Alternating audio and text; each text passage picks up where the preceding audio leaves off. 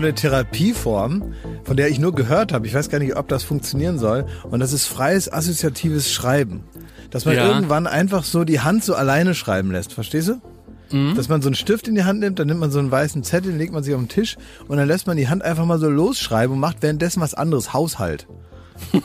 ja, macht man so, räumt man die Spülmaschine aus oder wischt mal irgendwo drüber. Bis dahin bin ich mitgegangen, aber dass man beim assoziativen Schreiben dann noch irgendwie einen Geschirrspüler ausräumt. Naja, das ist jetzt nur ein Beispiel. Ich will einfach nur sagen, dass man tatsächlich die Hand mal machen lässt. Dass man Ja. die Hand alleine schreiben lässt, um auch an das Unterbewusstsein ranzukommen. Weil es gibt ja sowas wie Body Memory und vielleicht auch, vielleicht hat die Hand auch was zu sagen, was man selber jetzt gar nicht so abrufen kann. Man nicht sagen kann, Hand, was, was fällt dir denn noch ein jetzt zum Thema des Tages so? Ja. Oder überhaupt zu unserer Psyche, unserer, sage ich jetzt, alle Körperteile gemeinsam mit Gehirn und so weiter. Oh, ich Äh, werde und jetzt dieses, schon sauer. Dieses freie assoziative Schreiben Ja. ist halt einfach, dass so losgeht. Und so ein bisschen sehe ich unseren äh, Podcast so. Es ist so ein Ja. bisschen wie die Hand, die einfach mal loslegt. Weil wir kommen hier wirklich so unvorbereitet rein, dass man eigentlich sich hier, dass wir uns gegenseitig mal links und rechts eine Ja, ja, scheuern sollten, mit was für einer, mit was für einem Arbeitsethos Ja. man hier an die Mikrofone tritt. Ist eigentlich wäre wär Zeit für eine Intervention, also dass man wirklich jetzt mal sagt, jetzt mal wieder Mikros aus, jetzt mal zusammenreißen, mal wieder äh, durch die Welt gehen, Sachen, Alltagsbeobachtungen machen, mitbringen, durchführen. Ja, man müsste eigentlich sich eine Woche frei nehmen, Ja. um normale Dinge zu erleben. Ja. Also Ja. man müsste sich so richtig so eine Woche vornehmen, äh, vielleicht auch inspiriert von einem normalen Menschen, also someone from outside the TV. Ja. Ja, also Leute, die nicht im Fernseher sind. Kennt ihr noch so Leute, die nicht im Fernsehen Nee. sind? Nee. Ich kenne auch kaum noch jemanden, aber ich müsste Kontakt aufnehmen, mal vielleicht zu alten Schulfreunden oder so, dass ich einfach mal frage, so, wir setzen uns jetzt hin und jetzt machst du mir mal so einen Stundenplan, wie ich mal eine Woche mal wieder normale Erlebnisse einsammeln kann. Ja. Ja. Ja. Dabei, ich meine, es ist ja auch schwer, äh, es ist halt auch einfach Lockdown, ne? Es ist Lockdown light. Die Leute sitzen zu Hause, die ähm, Luxuskaufhäuser bleiben verschlossen. Also man, was soll man denn erleben?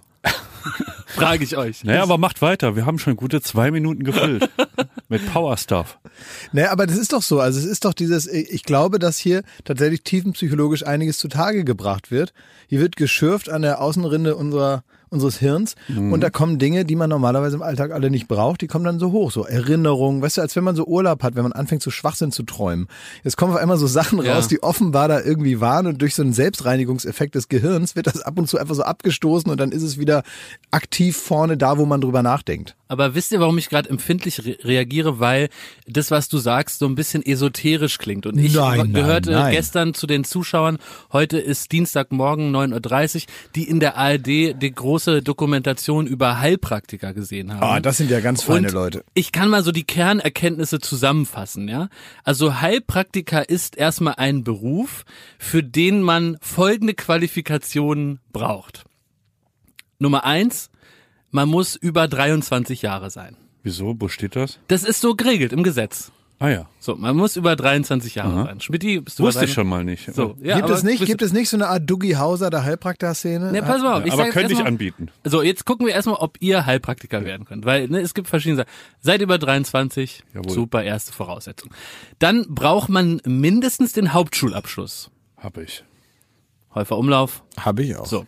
Und jetzt muss man noch einen Multiple-Choice-Test machen mit um die 23 Fragen, aus dessen äh, Ende her hervorgehen muss, dass man keine Gefahr für die sogenannte Volksgesundheit darstellt. Traut ihr euch zu, so einen Test zu bestehen? Was könnten da so Fragen sein, nur damit man einen Eindruck hat? Das kann ich nicht sagen, aber es wird eben rausgefunden, ob du im Grunde so beieinander bist, dass du niemandem, äh, dass du so nicht plemplem bist eigentlich. Ja, merkst, wir zögern da bei der Antwort. Das kann, kann ich verstehen, aber an dieser Stelle, nach diesen drei Voraussetzungen, kannst du Heilpraktiker sein in Deutschland? Du kannst jetzt Heilpraktiker sein. Du kriegst ein Zertifikat, du bist jetzt Heilpraktiker und kannst dann Leute behandeln, die echte Schmerzen haben. Ich kann mich nur, Wusstet ihr das? Aber wo geht man da hin? Wo, wo, zu welchem Institut ist das so wie Hogwarts? So eine Zauberschule? Nein, nein, das ist, das ist alles noch amtlich und dann bist du amtlich bestätigter Heilpraktiker nach diesem Test. Dann kannst du lustig. Es gibt auch Heilpraktiker-Schulen, da wurde dann eine vorgestellt, die heißt Paracelsius und da lernt man allerhand äh, Sachen und äh, das äh, ist auch unterschiedlich teuer. Man kann es aber auch zu Hause Gott sei Dank lernen. Also bevor man Menschen behandelt mit echten Schmerzen, kannst du auch zu Hause am Computer einen Fernkurs machen, kostet so 1000 Euro und ab dem Moment kannst du eigentlich schon das Messingschild in Auftrag geben, was du dann an deine Stinkbude ranzimmerst Ja. und dann musst du eigentlich nur ein Zimmer in der Wohnung freiräumen und da kannst du dann sogenannte Patienten empfangen. Das ist ja plausibel und ein guter, guter Punkt für die, für die Zukunft. Es ist auch so ein unseriöser Preis. 1000 Euro. Ja, da 1000 weiß Euro. man schon. Ja. Also wenn irgendwas genau 1000 Euro kostet, Wahrscheinlich dann zum kann das nicht. Sonderpreis, ne? Gerade so Das ist eine doch Rabattwoche. Und jetzt, seitdem ich das gehört habe, habe ich auch überlegt, ob ich Heilpraktiker werde. Weil, Weißt du, wer Heilpraktiker war als äh, ähm, ähm, äh, Tarnidentität? wer denn? Karadzic. Stimmt. Ah, stimmt, Der, der, äh, der Präsident war der auch, ne? Ja. Ja. Ja, Von unter Serbien. anderem Serbien, von ich. Serbien und äh, jetzt gar nicht mal so ein Typ, dem man jetzt, sagen wir mal, das Heilpraktikertum und auch so die Volksgesundheit, die lag, Lag dem dem nicht, nicht so, am Herzen, lag dem nee. nicht so am Herzen und den haben sie dann tatsächlich mit langem Bart, langen Haaren da irgendwo aus eben diesem freigeräumten Ja. Zimmer geholt und gesagt, Momentchen mal, ähm, Heilpraktiker darfst du werden, aber den Multiple-Choice-Test hast du leider nicht bestanden. Ja. Na, jedenfalls kann man sehr einfach Heilpraktiker. Also hat mich wirklich nachhaltig entsetzt. Ja, das kann ich gut verstehen. Und es gibt zum Beispiel eine Dienstleistung, die wird da gezeigt. Weiß nicht, ähm, das könnte ich mir für mich auch äh, vorstellen, dass ich das anbiete. Also da sitzt die Heilpraktikerin, hat so eine Route in der Hand, so aus ganz dünnem Draht. Natürlich eine ganz sensible Route, die ihre ganzen 1000 Schwingungen. Euro. Ne, die kostet glaube ich fünf Euro die Route. Und die ist aber ganz sensibel, ganz sensible Route. Also jetzt, ich sehe schon an Schmidt, er stellt sich so eine normale Route aus so Draht für drei Euro vor, aber es ist natürlich genauso, aber natürlich sensibel. Ne? Und jetzt ist die Patientin da und es geht natürlich darum, weil die hat ja Schmerzen, deswegen ist die gekommen. Ja. Welches homöopathische Medikament könnte jetzt Abhilfe schaffen für das spezifische Schmerzproblem der Patientin? Und dann tut die Heilpraktikerin das einzig logische und richtige. Sie holt so ein ähm, Etui raus mit 200 homöopathischen ähm, Ampullen. Und jetzt wird rausgefunden, welche Ampulle soll sie nehmen. Und dafür fährt sie ganz langsam. Das, ist jetzt eigentlich logisch. Ich muss nicht erzählen. Mit der Hand über die Ampullen, so ganz zärtlich. Und wenn die Route, die hochsensible Route jetzt ausschlägt, dann weiß sie, das Medikament hat sie zu nehmen. Ich, äh, also Ist wie das ich, nicht gut? Das ist wie mein Job da als Und ich- Eierstreichler. Ja, Weißt du noch? ja, Wenn ja. man so über diese Ampullen streicht und dann immer merkt, wo das faule Ei ist und dass man das praktisch in den, also ohne viel nachzudenken einfach aussortiert, weil man spürt das schon Ja. so. Da habe ich komplett ohne Route habe ich da die Eier aussortiert. Und jetzt müsst ihr euch mal vorstellen, es gibt so richtige Vollidioten, so richtige Ottos, die gehen zehn Jahre an die Uni, um Medizin zu studieren, ne? So Ja, richtige doof. Vollidioten, ey. Tausend Euro und du hast den Test. Ey, und die gehen dann, die machen, die lassen sich noch so erniedrigen, arbeiten so 40 Stunden am Tag und machen so äh, Assistenz Krankenhaus und noch. als junge Ärzte und so, werden Ja, richtig dumm. Vollidioten, ey. So richtig dumm, ey. Ja, richtig. Richtig idiotisch, ey. Ja.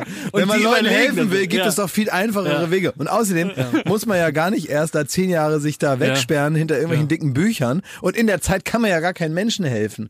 Wenn man da so eben. das lernt, den, das Medizinstudium macht, in der Zeit sind die Leute krank, haben. Schmerzen. Anstatt so kann man innerhalb von einem Wochenende, wenn man richtig reinbüffelt, kann man danach, ja. Am Montag praktisch, wenn man Kann man schon loslegen. kann man loslegen und sofort Leute behandeln, was ja viel besser ist für die Menschen. Und diese Vollidioten, die lernen dann so extra so äh, umständlich Sachen und dann können die nicht mal ganzheitlich heilen, sondern die wissen dann nur so ihre Chemiekeulen, weißt Alter, du? das sind die Schulmediziner. Ja, ja. Aber ihr merkt meine vornehme Zurückhaltung. Ich lasse euch mal machen und dann guckt ihr mal in euer Postfach so ab morgen. Ne? Ja. Da schaut ihr da mal rein, was ihr Naja. die nächste Woche für Also Spaß ich war, ich war Ja, einmal für eine Sendung, die ich mal gemacht habe. Äh, da war ich in so einem Institut, ne? Auch das Institut, das wurde sich wohl auch ausgedacht. Ich möchte jetzt gar nicht sagen, wie das heißt, damit dann nicht die Leute mit Fackeln und Missgabeln Ja. davor stehen. Oder aber, Knossi da sein nächstes Camp abhält. oder Knossi da ein Heilpraktiker kennt. Knossis Heilpraktiker kennt. Das wäre eigentlich ganz gut, ne? Wir Also, machen gleich die Ausbildung, Knossi, aber erstmal essen wir Steak. ja. Erstmal kommen die Sizzle Brothers.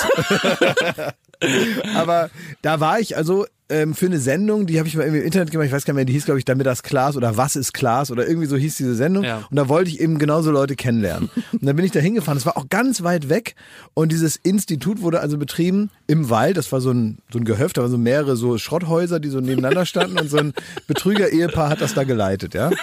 Na, Ich sag ja nicht, wie die heißen. Und dann bin ich da hingegangen und es war wie so eine Autowaschanlage an Schwachsinn.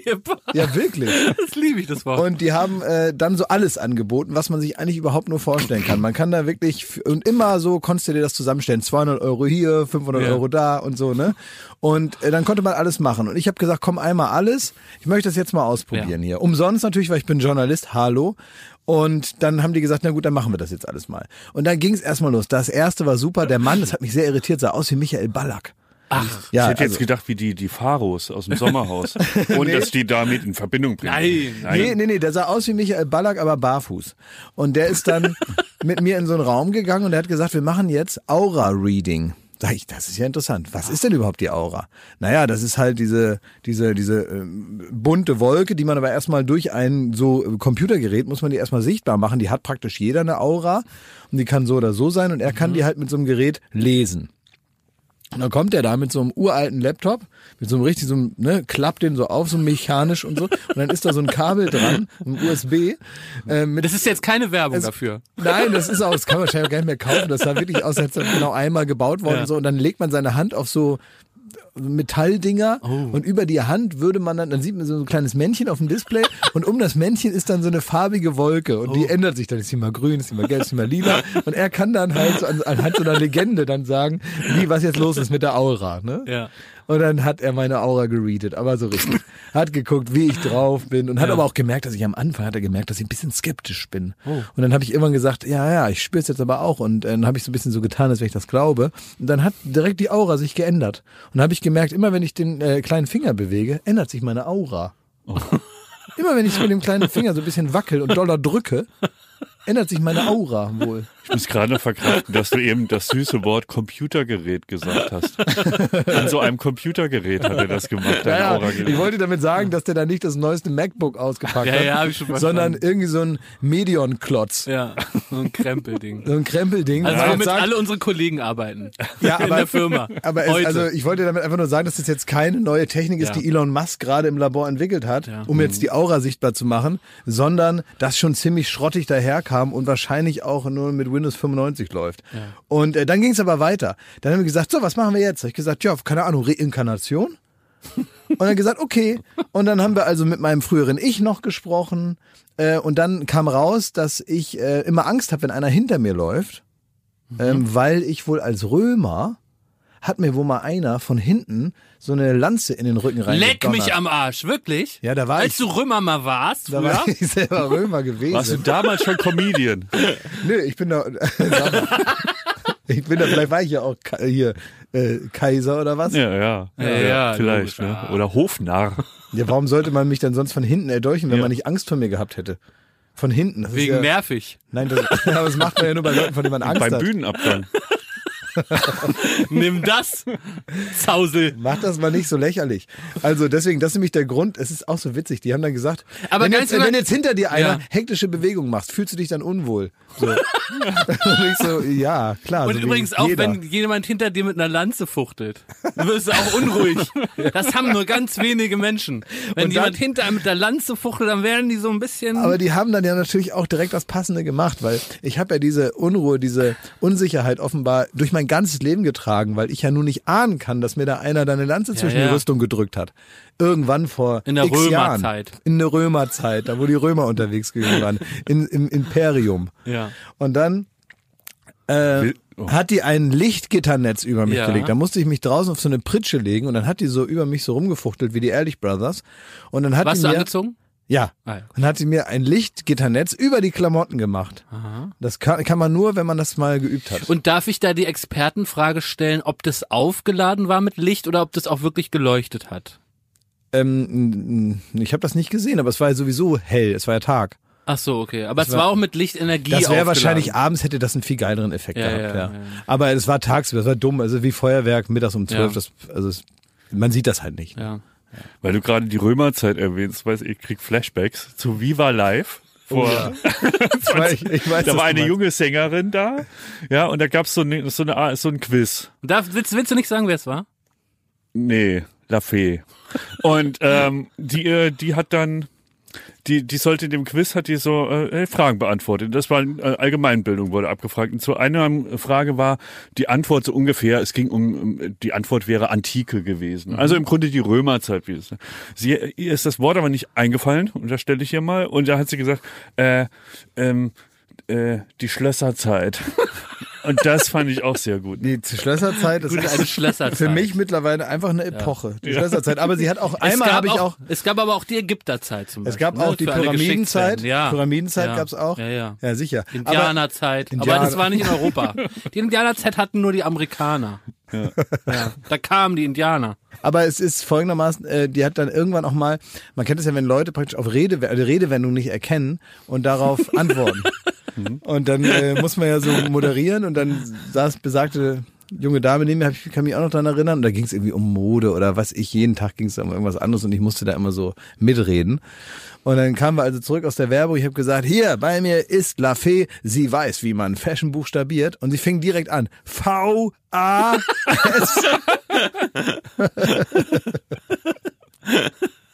Das war auch wirklich, ich wusste immer schon, wenn man bei Viva war, da wusste ich immer schon, wenn ich so, zum Beispiel, ich habe mit einem großen Horror immer die äh, letzten äh, Aussiebungen da bei DSDS geguckt, Ach so, ja weil klar. ich wusste halt immer, Ja, ja. den den Kloppi, den habe ich halt am Montag auf der Couch sitzen. Ne? Ich wusste, wer da jetzt als Zehnter rausfliegt oder als Neunter oder als Achter, diese ganzen Typen da bei DSDS, das war mir immer schon ein Graus, das zu gucken, weil mir so ganz klar war, was ich nächste Woche wegzuarbeiten habe. Ja. Und die kamen dann natürlich alle. Und man wusste immer schon, okay, dann fragst du den das und dann kommt irgendwie, ich weiß nicht, oder dann auch so so äh, kuriose kleine One-Hit-Wonder, sowas wie Schäfer Heinrich oder so. Oh, ja. Der war bei dir, der echte Schäfer Heinrich. Schäfer Heinrich. Von War Bauer Michael sucht Frau. Hirte auch bei dir, der Mundharmonika-Zauberer? Da nehme ich an. Und Ich gehe auch davon aus, dass dieser Hund, der da gewonnen hat, war bestimmt auch bei mir. Also Schäfer Heinrich war bei Bauer sucht Frau eine legendäre Figur, Mhm. der nicht so besonders leicht zu vermitteln war. Aufgrund äh, von gewisser Defizite. Ja, der war ein bisschen eigensinnig. ja. Ja. Und der äh, wurde aber dann von der äh, von der großen deutschen Boulevardzeitung wurde der da durch die Sendung gescheucht. Ja. Anders kann man das nicht Der hatte sagen. bestimmt auch irgendwie so einen Manager, der da Der hatte versucht hat, drei nicht Mark mal, rauszukleben. nicht mal das. Der hatte so einen äh, Fotografen, der auch gleichzeitig der Journalist war von dieser großen deutschen Boulevardzeitung. Und der hat den wirklich wie ein Sklaventreiber, wie mit diesem äh, Elektrostab äh, Stock da von den Raptoren bei Jurassic Park, so hat der den durch die durch die durchs Frühstücksfernsehen getrieben. Ja.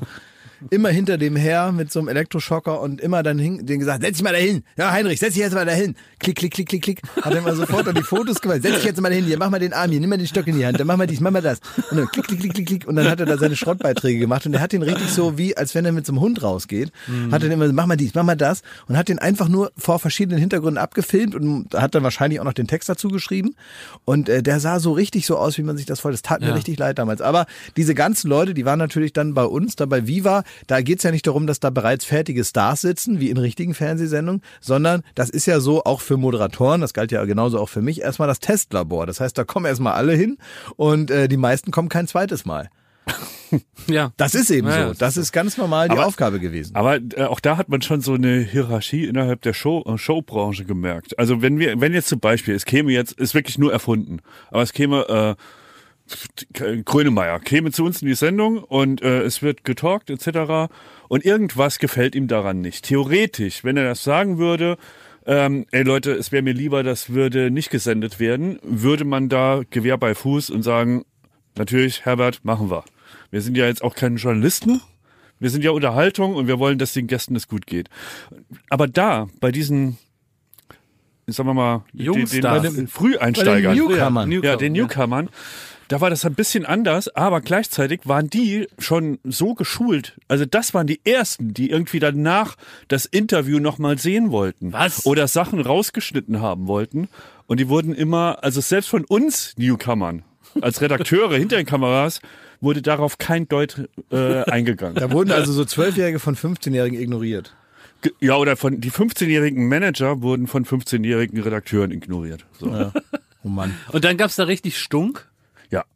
Da gab's oft Stunk. Ich weiß auch, wir hatten auch so äh, Zeiten, ich weiß, das war glaube ich der Bruder von Miley Cyrus oder so, der, der war mal Achim Cyrus. Achim Cyrus, der war mal nicht so zufrieden ähm, äh, bei einer THL-Sendung für MTV, die wir gemacht haben. Und es musste wirklich so weit gehen, dass Cutter, ich war in der Regie, sie hat uns vorgewarnt, Die, unsere Gästebookerin. unsere ne? Gästebookerin auch damals schon, ähm, hat vorgewarnt, der Manager dreht hier am Rad, schreit alle zusammen, wie das hier läuft, während der Live-Sendung. Ja. Und der will jetzt in die Regie kommen. Aha. Und da haben wir halt die Regie abgesperrt und haben die Live-Sendung zu Ende gebrüllt. Und der hat wirklich vor der Tür gewütet. Ja, ist aber gut, dass man den da nicht reinlässt, bevor der da unkontrolliert Ja. auf Knöpfe drückt. Ja. Ja, klar. So, äh, und wollte der den nicht sogar in die Schnauze hauen? Ja. Echt? Ja, Der wollte dir in die Schnauze der hauen. wollte mir in die wollte Schnauze dir ein hauen. Puzzle in die naja, Brille also klatschen. nicht Thomas Schmidt, sondern dem leitenden Redakteur, der das Ganze hier zu verantworten hat. Dem Also wollte, Thomas Schmidt. Dem wollte er in die Schnauze hauen. richtig. Gab es nochmal eigentlich Gewalt so rund um irgendwelche, irgendwelche Sendungen? Nee, aber, äh, ja, du hast mal irgendwie bei Viva hast du mal einen da wieder zurück in die Kulisse gekloppt. Stimmt. Der, der kam immer mal wieder, weil es ja eine Live-Sendung war, sind da Leute immer mal aufgestanden, haben irgendwelche Parolen verkündet. Ja, oder wollten- Internetseiten haben die meistens durchgegeben. Ja. Äh, so. wie Damals so? war die große Zeit der Mr. Lady Jeans und Tschüss, oder was? Nein, das war so die große Zeit der Homepages. Ja. Und ähm, das war so, bevor Social Media da die Macht übernommen hat. Und äh, da wollten die dann ihre Homepages gerne durchgeben. www.achimmüller.de Ja, so. Echt? Ja. Das habe ich als Zuschauer nicht mitbekommen. Ja, und da habe ich aber blitzschnell reagiert. Ich bin ja. in die ähm, Schnauze gehauen. Na, ich bin ja Kampfsportler, wie du weißt. Ja. Und der hat dann irgendeinem Gast, ich weiß nicht mehr wer, ich glaube hier so äh, Mandy Capristo oder Mhm. sowas. Irgendwie Monrose oder irgendwie so eine Ja. Leute waren dann da. Und der hat ihr dann das Mikro weggeschnappt. Aber weiß ich noch, das war so ein kleiner Torti, äh, der einigermaßen agil war, für äh, was man ihm so nicht zugetraut hätte. Ja. Und äh, der hat dann in, in Blitzesschnelle hat er das Mikro weggenommen, hatte seine Internetseite durchgesetzt. Der war noch nicht bei der Länder, äh, beim Länderkürzel, da war der schon, lag der schon praktisch der Kabelhilfe auf dem Gesicht. Da hast du so- wirklich einen Ninja-Move gemacht, ey. Bist du aufgestanden, den einfach bumm, wegge... Ja, ich hatte Angst, also weil man weiß ja nicht, was passiert. Ne? Man Ja. weiß ja nicht, ob der jetzt einfach nur so irgendwie doofes Zeug reden will oder was der so sonst für eine Idee hat. Ja. Und ich meine, also ist das jetzt hier, ähm, also wenn jetzt Andy Warhol sagt, ähm, jeder hat seine 15 Minuten Ruhm, okay, aber doch nicht bei Viva Live. Ja. Also das, das bringt ja nicht mal den richtigen Gästen was. Stimmt. Ob man da jetzt einmal aufspringt und irgendwie was sagt. Werbung. So, was kann man alles Schönes machen mit drei Zähnen im Mund? Man kann Capri-Sonne trinken, man Kann, kann, putzen kann man die auch. ja, man kann, Spart viel Zeit morgens. man spart viel ja. Zeit. So, man kann vielleicht lustige Liedchen pfeifen oder man kann, ähm, ja, bei Karussells kann man die Schiffschaukel anhalten. Oder die so. Bremsen. Ja. so, das sind alles so Dinge, die man mit 13 hinkriegt. Aber die allermeisten Dinge im Leben, die sollte man mit komplettem Esszimmer, wie wir sagen, begehen. Also alle Zähne sollen noch drin sein. Und wenn es nicht die eigenen sind, dann sollen sie wenigstens so ähnlich aussehen und genauso funktionieren. Und das ist dann Zahnersatz. Und uiuiui, das geht ins Portemonnaie. Es sei denn, man ist schlau und man hat rechtzeitig, in welchem Alter auch immer, denn ein Zahn, der guckt nicht in den Personalausweis.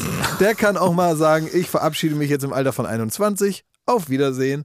Ähm, oder eben später, wo es dann wahrscheinlicher wird. Wenn ihr eine Zahnzusatzversicherung habt von der Allianz, dann habt ihr was davon. Das Ganze wird vor allen Dingen wahnsinnig bequemer darüber nachzudenken. Ja? Bei der Allianz, da gibt es eine Zahnzusatzversicherung als perfekten Partner für gepflegte Zähne. Das Ganze nennt sich Mein Zahnschutz und die bekommt man ab. Und jetzt Achtung, ist das nicht das mal wert? 12,94 Euro im Monat.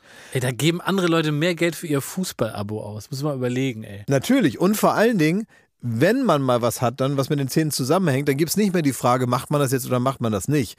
Man muss es immer auf jeden Fall machen, weil es A, sau weh tut und weil es natürlich auch nicht irgendwie verrückt aussehen soll dann ein Leben lang. Man sagt ja nicht, gut, dann esse ich nur noch auf der rechten Seite. Das machen wir in der Regel nicht und deswegen möchte man nicht diesen riesen Batzen Geld dann bezahlen müssen, den sowas nun mal kostet, weil das soll ja auch lange halten. Also macht es doch mal oder denkt mal darüber nach. Die Zahnzusatzversicherung der Allianz ist immer für dich da in diesen Situationen.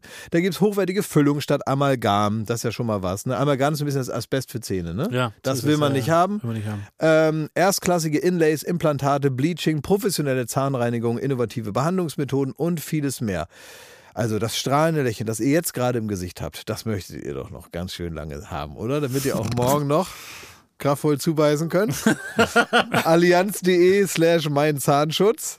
Oder geht einfach zu einem der ExpertInnen vor Ort. Da bekommt ihr dann alle nötigen Infos und dann könnt ihr gucken, welches Angebot für euch das Beste ist. Ist ja auch vielleicht nochmal unterschiedlich. Der Link und alle Infos, die ihr dazu braucht, die kriegt ihr natürlich in unseren Show Den Notes. packe ich, jetzt- den packe ich jetzt da rein, den Link. Ich nehme den mal kurz und Ja? pack den da jetzt rein. Pack ihn rein in die Show ich habe ihn Notes. jetzt reingepackt. Ja. Allianz.de slash mein Zahnschutz war das, ne? Ja, ist ja genau. reingepackt. Da ist er Shownotes, reingepackt. Da könnt ihr die Zahnarztkosten einfach weglächeln. Werbung Ende. Ich möchte noch eine Geschichte erzählen, um das ein bisschen abzurunden zu diesem äh, Heilpraktiker-Ding. Ja.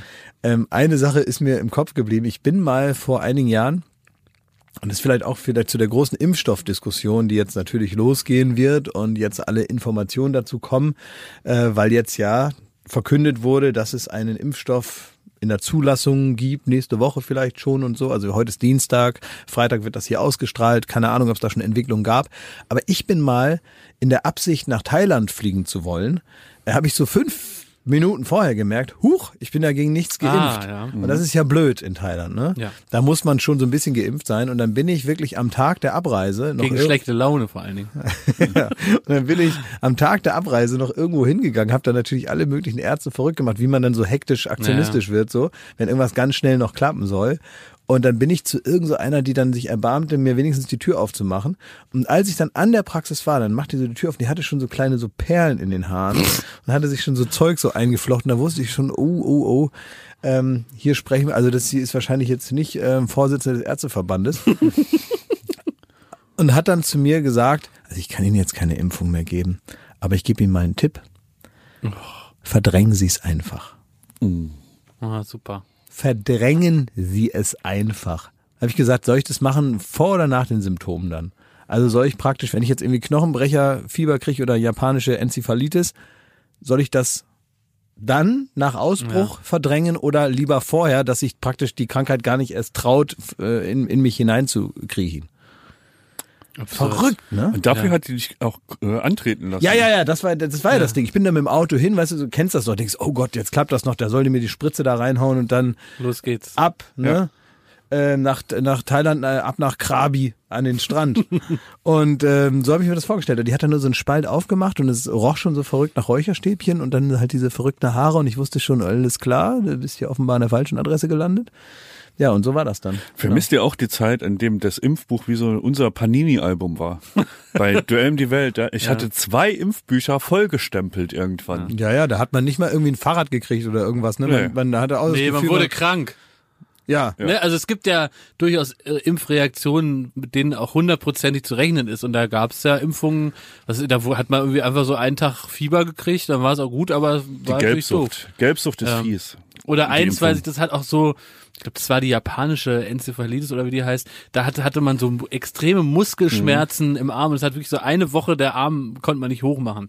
Ja, und es Also- gab auch irgendwann nochmal, da hat mir auch so ein Arzt dann gesagt, ja, äh, jetzt ist hier eine Impfung gegen das Knochenbrecherfieber. Und dann habe ich gesagt, oh, das klingt ja aber schlimm. Und dann sagt er, ja, da brechen ihre Knochen nicht wirklich, es fühlt sich nur so an. Okay. Ja, das war mal, wenn man dieser eine Tag im Tropeninstitut, da saß man dann hier in Berlin, in der Jägerstraße ist das, glaube ich. Unser Tropical Island. Unser Tropical Island, da hängen dann so Bilder von überall, von, von der ganzen Welt hängen dann so an der Wand, wo man dann überall hin darf, wenn man jetzt hier einmal die Zähne zusammenbeißt. Und das ist schon motivierend, weil man dann so denkt, okay, also jetzt diese ganzen Fotos, die an der Wand hängen, das darf ich dann überall hinfahren und da kann nichts passieren. Und ich kann, könnte zum Beispiel auch völlig problemlos danach ins Berghain. Also eine Zeit lang war ich wie so ein Marvel, äh, wie eine Marvel-Figur. Ja. Ich hatte kein Blut mehr in den Adern, sondern nur noch Impfstoff. da hätte ich echt richtig Gas geben können, so Ja. als Superheld. Außer Malaria, da kannst du ja nichts machen, ne? Außer mal, ja, da haben wir ja auch die Tabletten da immer gefuttert, aber das ich ist ja die eher nicht so eine genommen. Prophylaxe. Ich habe die nicht Malaron, meinst du? Ja. Ja, aber die ganz früher Wie, die hast du nicht genommen? Die habe ich nicht genommen. Wie in, wie in Ja, so einem du ja- Gefängnisfilm hast du die wieder ausgespuckt. Ja, oder? die Nein, kann man ich ja auch die gar nicht danach genommen. nehmen, ne, ja. glaub ich. Das, Das ist eine Prophylaxe, Punkt, ja. das ist exakt dasselbe, was du nimmst, wenn du es hast. Ja, ja. Das, ähm, das und weiß ich wohl, aber äh, ich habe die nicht wir genommen. mussten die alle nehmen äh, auf dem Weg Nein, nach mussten Papua. wir nicht. Nein, Klar. Du, nein, du wolltest die unbedingt nehmen, habe ich gesagt, dann mach Hä? doch. Ich die Wieso? nicht wir genommen. mussten die alle nehmen, damit man auf keinen Fall da im Dschungel das Zeug kriegt. Das ist Nein. einfach, das verschiebt äh, die Symptome. Ich habe es nicht genommen, weil das war die Zeit, jetzt mittlerweile gibt's wohl bessere Sachen. Und damals gab's so eine Zeit, da hieß es, man kriegt dann noch so Halluzinationen, wenn man Pech hat. Ja. Ja. Und dann wird man müde. Und ganz Ja. ehrlich, wenn ich sieben Stunden da durch einen durch einen, äh, Dschungel laufe, der so groß ist wie Belgien, äh, da will ich alles haben, aber keine Halluzination mitten im Dschungel bei so verrückten Kannibalen, die mit fallendem Bogen auf mich schießen. Das ist mir, das ist mir jetzt völlig klar. Weil Klaas, ich bin bis heute beeindruckt Ja. davon, dass er so das relativ gut weggesteckt hat. Er hat sogar noch meinen Rucksack getragen im Dschungel, weil ich wirklich, ich konnte nicht mehr. Nein, krabbeln. weil Nicht ich nett bin. Und, und jetzt ist klar, er war der Einzige im Team, der keinen Impfstoff, äh, der keine, keine Prophylaxe genommen hat. Ja, weil der andere Arzt, der hat zu mir gesagt, nimm hier gutes Mückenzeug, mach deine mückensicheres Hemd, mach das bis oben hinzu und dann heißt, gibt es eine Regel, keep moving. Und äh, es ist so, da gibt es die ähm, Malaria tropicana, klingt ein bisschen lustiger als es ist. Ja, ist Klingt- keine, keine 80er Jahre RTL-Sendung, sondern eine schlimme Krankheit. Ja, klingt ein bisschen nach Cocktail, ist aber eine Ja. Krankheit. Und das ist so, tagsüber sind wohl äh, diese Mücken unterwegs und dann machen die so eine Art High-Five-Schichtwechsel mit den ähm, äh, Mücken, die dann ähm, Dengue-Fieber. Oh, dann kommen die, dann kommen die Dengue-Kollegen und äh, man will nichts von dem haben und es heißt einfach keep moving, man muss da durch, man darf nicht stehen bleiben Mhm. und man muss halt die ganze Zeit dieses Mückenzeug nehmen und das geht auch. Erinnerst du, haben wir das schon mal erzählt mit dem Franzosen, der uns da begleitet Ja, hat? wo kam der eigentlich her? Also wir waren da, wir sind in Papua gelandet und dann stand da so ein Rucksacktourist, so ein Franzose, der hat mitgekriegt, dass wir dieses Gebiet, wo wir letztlich dann auch gedreht haben und wo diese äh, schon oft erwähnten schlimmen fünf Tage im Dschungel waren. Und der hat ge gehört, dass sein Flugzeug von uns da hinfliegt und uns da rauslässt und irgendwie später wieder abholt. Und er hat uns dann angebettelt, ob er da mitfliegen darf, weil, also das war wie in The Beach. So, der hat von dem, als hätte er so den mysteriösen Strand gefu äh, gefunden und wir fliegen dahin. Das war ist auch so ein Chance. schöner Mann, ne? Ja, so, ein- so ein richtiger. Wie so ein gecasteter. ja, ja, ja. Und dann noch so ein, also ein Franzose, so ein, der, der war irgendwie wirklich, der hätte bei The Beach wäre der die Hauptfigur Der, gewesen. der sah aus wie, wie, wie diese Hauptfigur im Uncharted. Ja, genau. So sah der So. aus. Aber dann nicht mehr. Also der, den haben wir tatsächlich auch mitgenommen und der hat uns Mhm. dann so auf der Reise begleitet da und der wollte dann auch mal da zu den, ähm, wie, wie hießen sie, äh, der, der Stamm, zu dem wir da gelaufen sind, ich weiß es nicht mehr. Vergessen. Also die ersten hießen Itak. Aber die haben wir versehentlich, äh, bei denen mussten wir versehentlich schlafen. Der hat also die, die Pass komplette... auf, Franz Schmidt, du sagst jetzt mal, der Stamm hieß und dann muss Konstantin nach der Aufnahme den richtigen Stamm da einsetzen mit seiner Stimme. Das wird einfach den, damit die Leute wissen, wovon du sprichst. der Stamm hieß... Korowai. Die Korowai sind ein melanesisches indigenes Volk von Waldnomaden in der Provinz Papua im indonesischen südöstlichen Teil Westpapuas der Insel Neuguinea. Das Volk ist bis heute wenig erforscht. Gut. So, weiter Ähm, geht's. da, so, und da hat er das und Ding ging's auf der Rückreise. Also wir sind ja da irgendwie ewig mit dem Boot gefahren und ewig durch den Dschungel gelatscht. Und auf, der, auf dem Rückweg hatten wir halt kein Wasser mehr. Das war ja unser großes Verhängnis. Das heißt, wir mussten uns irgendwie Regenwasser über Feuer abkochen. Und das ist das ekelhafteste. Und dann in so kleine Plastikflaschen. Das schmeckt einfach, als würdest du einen Aschenbecher trinken. So. das war und das war noch warm, weil es gerade so vom Feuer kam. Und dazu 40 Grad und bla bla bla. Schmeckt ein bisschen wie der Thomas Gottschalk Wein. Stimmt. Jeder von uns hatte so eine 03er Flasche für, ich glaube, sechs Stunden Wanderung und danach nochmal elf Stunden Boot fahren. So, und der, den hat's auf dem, auf dem Rückweg hat's den erwischt und der hat auf einmal die Scheißerei gekriegt. Und zwar Ui. so eine richtige Tropenscheißerei. Ich kann, äh, Montezumas Rache, ich weiß es nicht. Auf jeden Fall, der hat, der hat abwechselnd gekackt und, und gekotzt und wieder gekackt und wieder gekotzt und, und so, der wurde, teilweise dann von dem, der ein bisschen noch bei, bei Kräften war, immer so durch den, durch den Urwald geschleift und hat dabei geschissen und gekotzt. Kann ich niemandem empfehlen, gab es auch keinen Impfstoff zu. Nee. Der arme Franzos, was mit- macht er wohl heute? Naja, aber wir hätten den Weg, sag mal, anhand der Spur, die er hinterließ, wieder zurückgefunden. Achso, weil der hat sich dann, der ist dann auch nicht kurz mal ums Eck oder so. Das, Da gab's Nee, keine, man musste da immer weiter, Ja, ja. da heißt es keep moving, da kommen die Mücken Ja, ja. und so weiter. Und äh, jeder hat immer alles getragen und man musste sich irgendwie helfen. Und dann hat äh, Rauli, der mit uns mit war, der war das erste Mal mit beim Duell um die Welt und dann direkt, hey, diese tolle Reise.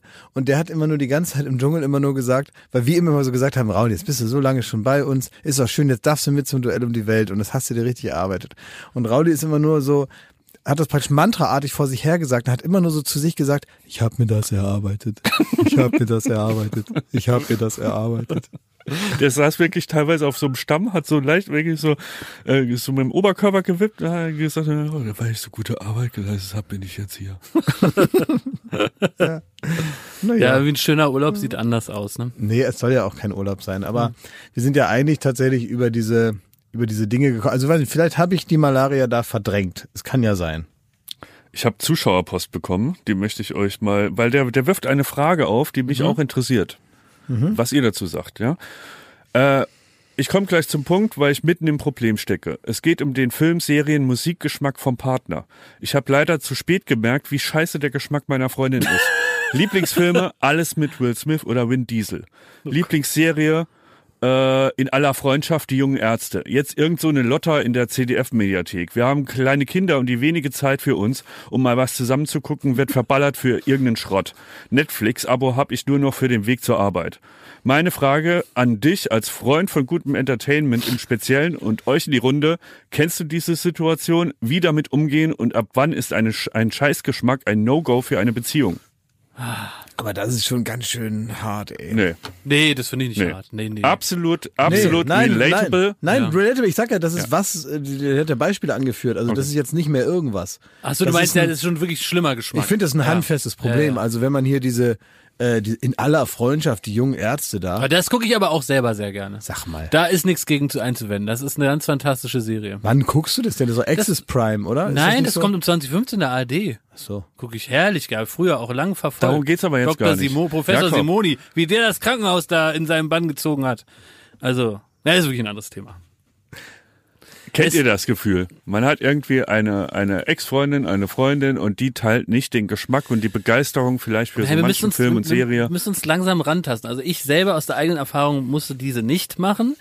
Es gibt ja, wenn man einen Partner findet, dann gibt es ja sicher auch für einen Ausschluss Kriterien. Ne? Und Mhm. die meisten davon werden ja sofort klar. Also zum, ich meine jetzt mal äh, random Beispiel, du willst halt nicht mit einer Raucherin gern zusammen sein. Dann siehst du ja, dass sie raucht und dann kannst du sagen, ja, das wird irgendwie nichts ne, mit uns.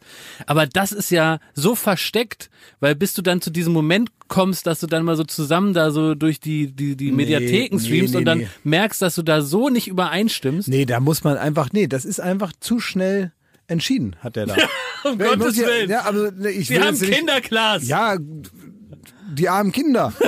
Nein, ich meine, so meine ich es ja nicht, aber ich will jetzt auch nicht nur ihn jetzt, wir werden gleich nochmal konkrete Tipps auch für ihn Ja, finden okay. und so weiter, ja. Und man will ja auch nicht, dass man da jetzt mit so, mit so einer Folge Baywatch Berlin eine Familie auseinanderreißt. Eben. Das ist ja Quatsch. Aber natürlich ist das etwas, was man, also wenn man sich so überlegt, diese sogenannte Kennenlernphase, wieso macht man das denn überhaupt, wenn man nicht mal das weiß? Also das kriegt man doch raus, das sind doch ganz normale Beschäftigungen miteinander, das kann man auch mal abfragen in so einem, das ist ja eigentlich schon Smalltalk-Thema. Naja, aber das ist jetzt alles so ein bisschen natürlich äh, po äh, polemisiert. Aber jetzt gehen wir mal davon aus, das ist eine Lady, die, die, die passt perfekt zu Das dir. Die kann Frau, dein ja. du kannst dir vorstellen, mit der bis ans Lebensende Ja. und die äh, hilft dir durch den Alltag, die steht dir bei bei Problemen. S- Sorgen und Nöte teilt ihr euch. Und dann merkt ihr aber, sie steht exakt auf Til Schweiger Filme. Hm. Ich sag so, vor, vor, vor fünf bis zehn Jahren Mhm. wäre das für mich ernsthaft, ernsthaft auf Dauer ein Trennungsgrund gewesen. Ja, aber jetzt möchte ich da mal ansetzen, Jetzt weil nicht mehr? Jetzt bin ich da. Til Schweiger Film, wenn die sagt, heute Abend, jetzt holen wir uns mal Popcorn, heute darf ich mal entscheiden. Lieber Thomas, heute, weißt du, was wir gucken? Wir gucken heute den neuen Matthias Schweighöfer Film What a Man. Ja, heute würde ich mir das so zurechtlegen. Ich bin wie, viel ruhiger geworden. Ich war früher Musiknazi, ich war Filme-Nazi. Mhm. Ich habe wirklich Freundschaften aufgekündigt und habe äh, große Verwerfungen sogar mit meinen Eltern gekriegt wegen diesen Themen. Weil die, deine Eltern äh, gar nicht And You Will Know Us by the Trail of Dead gehört haben. Zum Beispiel, nein, nee, ähnlich. Komme ich gleich zu. Aber ähm, so, und da war ich so radikal und da war es wirklich, also sowas, ich konnte dann einfach kein, da, da, da ist so ein bisschen Respekt zerbröselt. Heute bin ich gereift, ne, habe ein bisschen Lebenserfahrung dazu gewonnen und ich kann mir durchaus vorstellen, dass es auch gute Menschen da draußen gibt, die Til Schweiger Filme gucken. also ich, ich Weil, ja. Sekunde, Ja, ich muss das noch aus, Ja, ja. sonst, sonst stehe ich doof da. Ja, ich muss das noch ein Ja, bisschen verstehe. einordnen. Ja, mach mal. Ähm, ich glaube halt, dass es halt, ich kann mittlerweile akzeptieren, dass es Leuten ähm, sowas wie Filme äh, nicht so wichtig ist wie, wie mir und die auch vielleicht unter Filmen jetzt nicht in erster Linie eine Kunstform vermuten oder verbuchen, sondern die einfach sehen, wie sie, genauso wie auch sie auf Kolossos gehen, wenn sie im Heidepark sind. Da ist ein Film, der soll jetzt mal für zwei Stunden machen sie mal das Hirn aus, da, da können sie ein bisschen schmunzeln und danach wird gekocht. Ja, aber da gibt es doch Unterschiede. Also, der, also man kann ja auch sich einen Nancy Meyers Film angucken, wo Robert De Niro einen witzigen Praktikanten spielt. Das war eine Das ist- Katastrophe. Hast du den gesehen? Ja, sicher habe ich den gesehen. So, aber das finde ich, das ist in deiner Welt, in deiner Erzählung, das ist für mich ein ähm, The Colossus. Das ist okay. Aber man muss doch nicht Samuel Finzi sehen, wie er sich in der Sauna ein Ei einklemmt und dann sagt, das ist witzig. Es- Ja, aber das sind so Details, das lasse ich nicht zählen. Ich hätte früher beide Varianten verteufelt. Also da wäre, hättest du mir auch mit Nancy Myers nicht kommen sollen, so. Da sind aber die Häuser schön eingerichtet bei Nancy Meyers. Da geht's nicht immer nur darum, was die sagen oder was da passiert. Da stehen schöne Vasen hinten auf der Anrichte und da ist noch ein, ein toller, ähm, äh, ein, eine tolle Tapete. Das ist auch richtig, ja. Heute über- kann ich das genießen. Ich habe überlegt, was, wie würde Jürgen Fliege, welchen Rat würde er uns geben? Alter Fernsehpastor. Jürgen Apropos Fliege, ne? Heilpraktiker und Scharlatan. Übrigens, auch noch ein Thema für sich. Ähm, aber wenn man, wenn man versucht, diesen großen Konflikt zwischen zwei Menschen ins absolute Positive zu verkehren und unser Podcast soll ja auch Lebenshilfe sein und wir wollen euch mit beschwingt und mit positiven Gedanken durchs Leben tragen. Das ist ja im, Grunde unsere Ur, Uraufgabe hier. Dann muss man es doch so sehen. Dann liegt doch in diesem Konflikt eine wunderbare Chance. Denn da haben wir den einen Partner, der, der dir schreibt, der offenbar einen erlesenen, fantastischen Film- und Seriengeschmack hat und seine Partnerin, die offenbar einen ganz schlechten Geschmack hat. Und jetzt kann doch er sie an die Hand nehmen und seine Faszination mit ihr teilen und ihr diese Welt eröffnen und ihr zeigen, was daran so faszinierend ist, was daran so toll ist. Und dann können sie das zusammen neu erleben, weil sie startet bei null, er bei zehn und er lässt sie langsam in seine Welt und sagt, guck mal, das ist eine super Serie, die Sopranos. Das gucken wir uns jetzt mal an und ich sage dir, was mich daran so fasziniert. Und genauso kann es ja auch andersrum sein. Liegen Also da nicht die gibt- Chancen es einer gibt- glücklichen, erfüllten Also, Beziehung? also andersrum ist schwierig. Also an Mit das, anderen Themen meine ich. Ja, ja, gut, okay, das Mit Sachen, sein. wo er sich jetzt nicht so auskennt. Wa- was für Themen, also so jetzt was was ganz anderes Nee, einfach, also wo was er sich nichts nicht- mit Film zu tun hat. Genau, ne, wo er sich nicht auskennt und sie bei zehn ist. Was denn? Äh, Ist ja egal was. also Einfach ich, voneinander lernen. also was ich glaube, weißt du, was hilft? Dass man jetzt zum Beispiel guckt, was schreckt sie denn ab an den guten Filmen? Weil es ist ja so, man ist irgendwie so komisch geprägt durch zum Beispiel die deutschen Titel oder wie sieht ein Cover aus? Oder das ist doch immer das Problem, wenn man keine Ahnung hat, sich mit nichts beschäftigt, nichts liest über neu kommende Filme und so weiter, also sich überhaupt nicht mit der ganzen Branche auseinandersetzt und insofern auch gar nicht mitbekommt.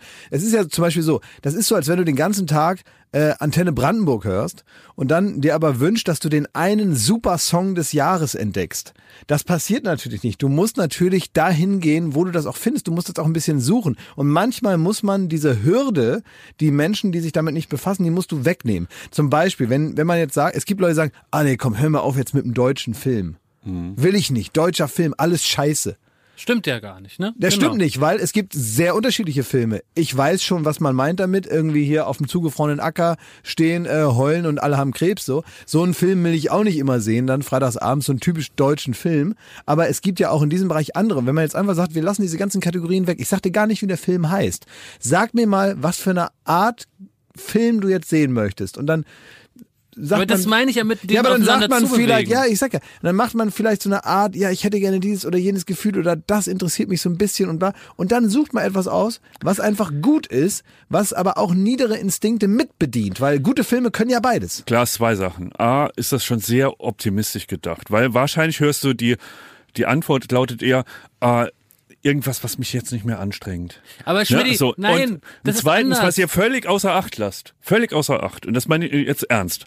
Es gehört auch, es, äh, auch, auch Filme gucken, äh, erlernt man ein Stück weit. Ja, na klar. Und es ist ein Unterschied. Also das musst du wie ein Musikinstrument lernst du das und dann ändert sich auch dein Filmgeschmack und irgendwann achtest du auf andere Sachen. Aber das ich muss rede hier immer machen. mit Martins und Lund über die Marvel-Filme. So, da, da ist man wieder zurückgebombt ganz an den Anfang. So, da ist ein Typ, der schießt aus der Hand und dann gibt's irgendwie Explosionen und geiles CI. So, jetzt und dann guckst du mal bitte happy. in dein äh, Postfach, ne? ja, es Ab war morgen, wurscht. ne? Es war wurscht. Nein, es geht doch darum, du, man muss doch, es ist wie bei allem, was man, womit man sich nicht auskennt. Wenn man, äh, zum Beispiel wie ich, großer Kaffeekonnoisseur ist, Ach, ja? hör doch jetzt auf mit deinem Kaffee. Wenn man du kannst sich- doch nicht immer alles auf Doch, deine alles kann man. Kaffeescheiße dir Kann man, zu tun, kann ey. man. Wenn ich mich damit nicht auskenne, dann schmeckt mir natürlich die Plörre, die es bei einer Tankstelle aus dem Automaten gibt. Das würde, was Klaas sagt, ich brauche jetzt mal einen Kaffee, dann holt er so irgendein so Plastik oder irgendeine Scheiße, wird da zusammengepanscht, dann trinkt er, sagt, das ist Kaffee. Ja. Ich kann das nicht mehr trinken, weil ich schon einmal im Land des guten Kaffees war. Ich habe das das Ja, einmal du hast deine. Geschmacksnerven Ich habe das, trainiert. ich habe die das- ausgebildet. Ich habe angefangen bei der Plörre an der Uni am Automaten und bin jetzt praktisch auf den obersten Hochebenen des Kaffeegenusses, um ein schönes Bild zu finden, ja. Mhm. Und das ist natürlich einfach, das ist eine Aufgabe, das ist, da muss man sich reinarbeiten. Und ich habe hier auch schon mal euch einen Kaffee mitgebracht und eigentlich genau den gleichen Fehler geschmeckt wie gemacht. alter Glühwein. Weil ihr natürlich dumm seid. Ihr seid ja dumm und einfach. Und ich hätte natürlich mit einem anderen Kaffee starten müssen, der erstmal euch bekömmlich vorkommt, aber auch lecker ist. Und darauf habe ich auch gelernt, ich muss euch ranführen an die Geschichte. Also, Dann habe ich euch wieder Kaffee gemacht und der hat euch geschmeckt, weil ich den besser auf eure, auf eure Einfachheit abgestimmt habe. Und genauso ist es mit den Filmen. Es ist hier die Chance, gemeinsam zu lernen und so, dass, dass er ihr das zeigt. Ich so, das kann weigere schön mich gegen sein. dein schiefes Kaffeebild, dass Das du mit, super. dein, mit deiner, Alle zu- Kaffeefans da draußen wissen, dass das ein wunderbares zu Bild ist. teuren, sauren Kaffeepisse hier Ja, ankommst. das war wirklich, äh, die einfach nicht Dreck. schmeckt, die du auch wahrscheinlich falsch aufgebrüht hast. Also Nee, dieser erste. Kaffee, Nein. den du mir hier gebracht hast, der Der war, war super. alt oder falsch Nein, hergestellt. überhaupt nicht. Überhaupt nicht. Habe ich perfekt gemacht. Richtig eklig. Also alle Kaffee. Aber in der Sache wissen wir, was du meinst. und Das, das sind wir äh, einer Meinung. Man muss irgendwie so, auch so einen Geschmack kann man Ja. erlernen, ohne dass man, jetzt- also ich will das gar nicht bewerten, sondern es ist einfach ein Unterschied, ob du dich sehr viel mit Filmen auseinandersetzt und ein bisschen da auch irgendwie analytischer rangehst, vielleicht auch äh, irgendwann mal. Und dann hast du einen anderen Geschmack, weil dich andere Sachen an, an einem Film reizen und dann ist dir ein Drehbuch, das nach Schema F funktioniert, ein, ein Film, den du gefühlt in den Varianten schon hundertmal gesehen hast, der reizt dich einfach nicht. Da geht der Puls kein bisschen hoch. Aber wenn du einen Film siehst, wo, wo du irgendwie die Regieleistung erkennst, das Schauspiel erkennst, die, die Finessen des Drehbuchs erkennst, dann hast du daran mehr Spaß. Aber das strengt jemand anderes vielleicht in dem Moment auch einfach nur an. Der, der kann das gar nicht äh, Ja, aber das, es liegt aber auch daran, dass viele sehr anspruchsvolle Filme, sag ich mal, die all diese äh, Maßgaben, die du da gerade aufgemacht hast, diese Kategorien in bester Qualität erfüllen, sind jetzt nicht die fröhlichsten Filme der Erde meistens. Stimmt nicht. Das würde ich auch so nicht Es gibt aber es gibt viele Filme, die äh, die äh, ich, ich sage ja, ne, vielleicht ist das auch ein bisschen das Vorurteil. Vielleicht äh, kommen wir da ja da schon hin, ne, dass man immer das Gefühl hat, sobald da tolle Regie, super Schauspieler, super Drehbuch und so weiter, ist es auch gleich schwermütig. Ähm, das ist ja so ein bisschen vielleicht das Vorurteil, dass man immer denkt, man guckt jetzt irgendwie das Meer in mir. Dann heult man eine Stunde man und hat aber das Gefühl, man ist trotzdem erfüllt von der von von der Intensität des Films. So wäre es bei mir.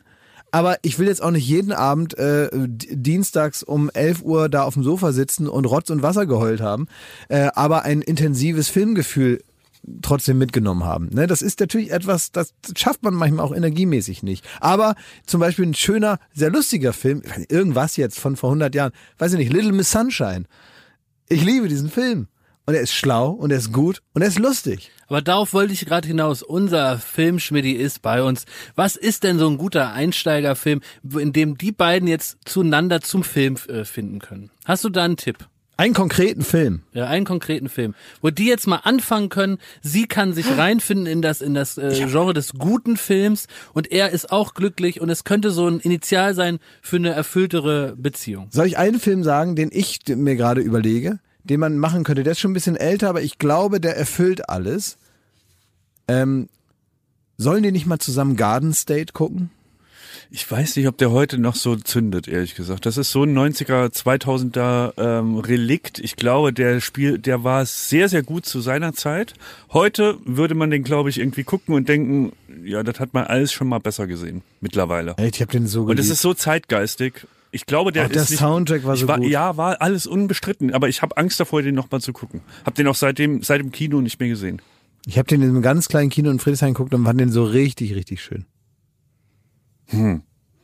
Ich sag, ich sag ja immer, was ich wirklich, ähm, das wird jetzt überraschen, aber was ich nach wie vor, der hat auch seine, mittlerweile sind so ein paar Sachen outdated und würde man heute nicht mehr so formulieren, aber ich finde, jetzt gerade zur Weihnachtszeit, man muss halt einfach, ihn kennt jeder, aber tatsächlich Liebe ist eine, ein perfektes, Ja. ein perfekt geschriebenes Drehbuch, perfekte Regie, perfekte Schauspieler und wird keinen da draußen überfordern. Wenn man es ein bisschen härter will, dann kann ich immer nur sagen, für mich ist die ein, eine, eine perfekte Komödie und gleichzeitig Filmkunst auf höchstem Niveau Boogie Nights. Der macht Spaß, der ist irgendwie, da stimmt alles. Das ist für mich einer der perfektesten Filme, die je gedreht wurden. Aber ist das auch ein Mann- und Frau-Film? es wird viel gebumst. Das, da muss, braucht man ja meistens Ja. Ja. Mann und Frau. Insofern sind alle praktisch mit integriert. Ja, oder ich finde auch so, selbst so schlaflos in, in Seattle oder so, was du meintest, Nancy Myers, und die verstehen ihr Handwerk. So süße Und das finde ich halt irgendwie schon gut. Die wissen, wie man erzählt, so dass man Gänsehaut zur richtigen Zeit kriegt, ein bisschen Tränchen ins Auge, ein bisschen gerührt ist. Also diese ganzen äh, äh, Filme, jetzt, ich habe es ja gerade schon gesagt, da so, wo zum Beispiel so ein Robert De Niro so einen süßen Dovi spielt, ähm, so- sowas finde ich irgendwie schön. Der war eine Vollkatastrophe, der war eine glatte Sex, der war bizarr. Der war bizarr, was das für ein guter Mann war, der Robert De Niro Praktikant. Der konnte alles, der wusste alles, der war der Beste, der hat jedem geholfen, das war bizarr schlecht. Ja, ja, das stimmt schon. Aber trotzdem hat er mich auf der. Aber was ist denn mit so zum Beispiel mit so Filmen so, ähm, weil das funktioniert auch übrigens für Bücher ganz gut. Äh, diese ganzen äh, Nick Hornby äh, Bücher funktionieren ja auch für Leute, die keinen Bock haben zu lesen, funktionieren ja auch diese Bücher ganz gut. Ich finde auch diese, ich finde auch diese ganzen Filme eigentlich gut. Ja, ich glaube, High Fidelity könnte ich mir vorstellen, hat auch ähnlich wie Garden State so, ich glaube, ist nicht mehr ganz so dem Zeitgeist entsprechend, aber war damals halt auch das Ding. Aber was ist denn jetzt so im November so mit About a Boy? Kann man sich doch der Tag der toten Ente. Ja, der ist ärgerlich, wenn man das Buch gelesen hat. Ja, natürlich, aber ich rede jetzt ja darüber, dass wir irgendeinen Film nehmen. Ja, nimm den, ist doch gut. Das ist doch gut, das ist doch witzig, da ist hier der äh, ähm, Hugh Grant. Ich glaube, wir haben so jemanden, von dem wir gesprochen haben, hier in unseren eigenen Ja. Reihen, Jakob. Bisschen schon. Ja, ja, ja. Also Klaas Ihr geht ja jetzt gerade im hat im Inneren geht ja- 2005 aufgehört. Ich habe jetzt gerade wirklich geguckt, was für Filme, so Klassiker auch von früher, die man noch so kennt, die vielleicht noch so funktionieren. Also Schmidt hat jetzt ja auch nicht gerade die äh, Hits der letzten sechs Monate hier präsentiert, ne? Mit Schlaflos in Seattle. Nee, also das da auch nicht, aber jetzt es auch sind nicht. äh, zeitlose Klassiker. Genau. Ja, genau. Und es gibt halt niedliche Filme und es geht ja wirklich um Leute, die man ganz woanders abholen muss. Also mir geht's ja jetzt nicht darum, hier äh, den einen super Filmtipp rauszuhauen, sondern es geht ja wirklich um eine Katastrophe. Da muss man ja eine Brücke bauen, Ja. die länger ist als so manche. Das stimmt. Und darum ging's mir. Wisst ihr, also äh, zu meinen Eltern komme ich noch, ne? Was ist denn los mit Also den Eltern? äh, ich habe denen den schlimmen Oktober beschert, aber die haben es mir auch nicht leicht gemacht. Ich habe ja irgendwie schon länger auch immer mal so Kurzfilme gedreht, auch während meines Studiums und so. Und ich habe die dann irgendwann kam der Zeitpunkt, wo meine Eltern, weil sie auch interessiert sind an mir und meinem, äh, meinem Leben, auch damals. Ja, ähm, normal. Normal. Äh, gab's da eine große Kinovorführung quasi bei uns äh, im Hause Ach, Schmidt auf dem Wohnzimmer. Und da musste ich halt irgendwie zeigen, was ich so das letzte Jahr gemacht habe. Und dann habe ich da die DVD reingeschmissen und dann ging's los. So, und das ist dann, also meistens musste dann direkt vorm, vor, äh, nach dem Absch äh, Vorspann, musste meine Mutter nochmal ganz kurz die Wäsche gucken. So, dann hat sie irgendwie noch was im, äh, äh, im Ofen gehabt. Da geht, steht sie auf, geht da wieder hin. Ich sehe gerade, dass äh, äh, den, den Schauspieler, den man da engagiert hat, der, der bringt eine Leistung, die war Oscar-reif. Wirklich äh, Oscar-reif. Nicht weniger so. Der, der, der spielt sich die Seele aus dem Leib. Ne? Der Regisseur, also ich im, im Hintergrund, hat da all sein Leben, alles, seine Erinnerungen, alles da reingepflanzt. Und dann sagt meine, meine Mutter nur, ah, dem, dem habt ihr aber komisch die Frisur gemacht. Hat er das so gewollt? Soll das so sein? Und, und so in der Art ging das. Und das endete meistens so, dass ich nach vier Minuten das Ding ausgemacht habe, bin rausgegangen und es war zwei Tage, wurde nicht mehr geredet. Hast du deine Eltern da zur Adoption freigegeben? War kurz davor. Auch das haben sie gelernt. Sie haben irgendwann so ähm, gelernt, dass sie dann äh, sich manche Fragen verkneifen, die sie sonst beim Tatort stellen. Also wenn meine Eltern Tatort gucken, dann ist 20.15 Uhr, dann wird erstmal nochmal was zu essen geholt. Dann kommt meine Mutter zurück und sagt, der ist schon wieder so kompliziert, da kriegt man ja gar nichts mehr. Du warst doch gerade an der Wäsche, also du hast doch irgendwie gerade was ganz anderes, du warst nicht mal im Raum. Natürlich, der ist nicht kompliziert, du warst nur nicht da. So, und dann geht's los. Und dann, äh, hat sie, der, der, der ist, der ist doch, der, das ist so ein Mörder hier. Und so wird alles kommentiert, durchkommentiert. Und das ist dieses Tatort gucken. Und es geht nicht ganz überein mit der Art, wie ich Filme gucken möchte. Das also ganz ehrlich, wenn man dich auch nur Mühe Mama, kennt, ich hab dich lieb. Ich hab dich so lieb. Oh, hab ich dich lieb. Ja, ich selbst ich hab sie lieb. Ne? Ja. Ja. Ähm, aber man muss schon sagen, wenn man dich nur ein ganz bisschen kennt, und das würde ich jetzt deinen Eltern mal zuordnen, Mhm. die Tatsache, dass sie dich ein ganz bisschen kennen, dann hält man da den Schnabel, ne? Wenn du da was vor, dann guckt man sich das an, ob man jetzt im Kopf abschweift und nochmal irgendwie den Einkaufszettel von morgen durchgeht. Das kriegt ja niemand mit. Aber dass man wenigstens da hinguckt und nichts sagt und nicht so viel rumhampelt. Nee, aber in der Logik meiner Eltern wollten die natürlich nicht nur den Film gucken. Die wollten ja mit mir dann auch besprechen, wie das gedreht wurde, ob ich den kenne, ob das ein netter Typ ist, der da vor der Kamera Während das ist. läuft. das. Während das läuft. das ist der das einzige Missverständnis. So. Ja, das ist halt kein Bild, vor dem man davor steht und mal ein paar Fragen stellt, sondern da passiert ja was. Ich verstehe schon, ja, das ist nicht so dein Ding. Ja. Nee, Hab ich, ja, kann ich, kann ich gut verstehen. Ich hab, wollte übrigens nur noch mal sagen, was ich mich bemüht habe, um die Sendung Late Night Berlin in der letzten Woche. Ich habe was getan, was ich noch nie getan habe. Was denn? Und ich wollte die Sendung qualitativ aufwerten für die Zukunft. Und ich dachte, ich kann ja mal meinen Kollegen unter die Arme greifen und mal einen Job annehmen, den ich normalerweise nicht mache. Einfach um die Sendung mal ein bisschen fröhlicher, besser, interessanter ähm, und offener zu gestalten. Auch was die Gästeauswahl anbetrifft. Und dann habe ich gesagt, ich schreibe jetzt selber einen Gast an.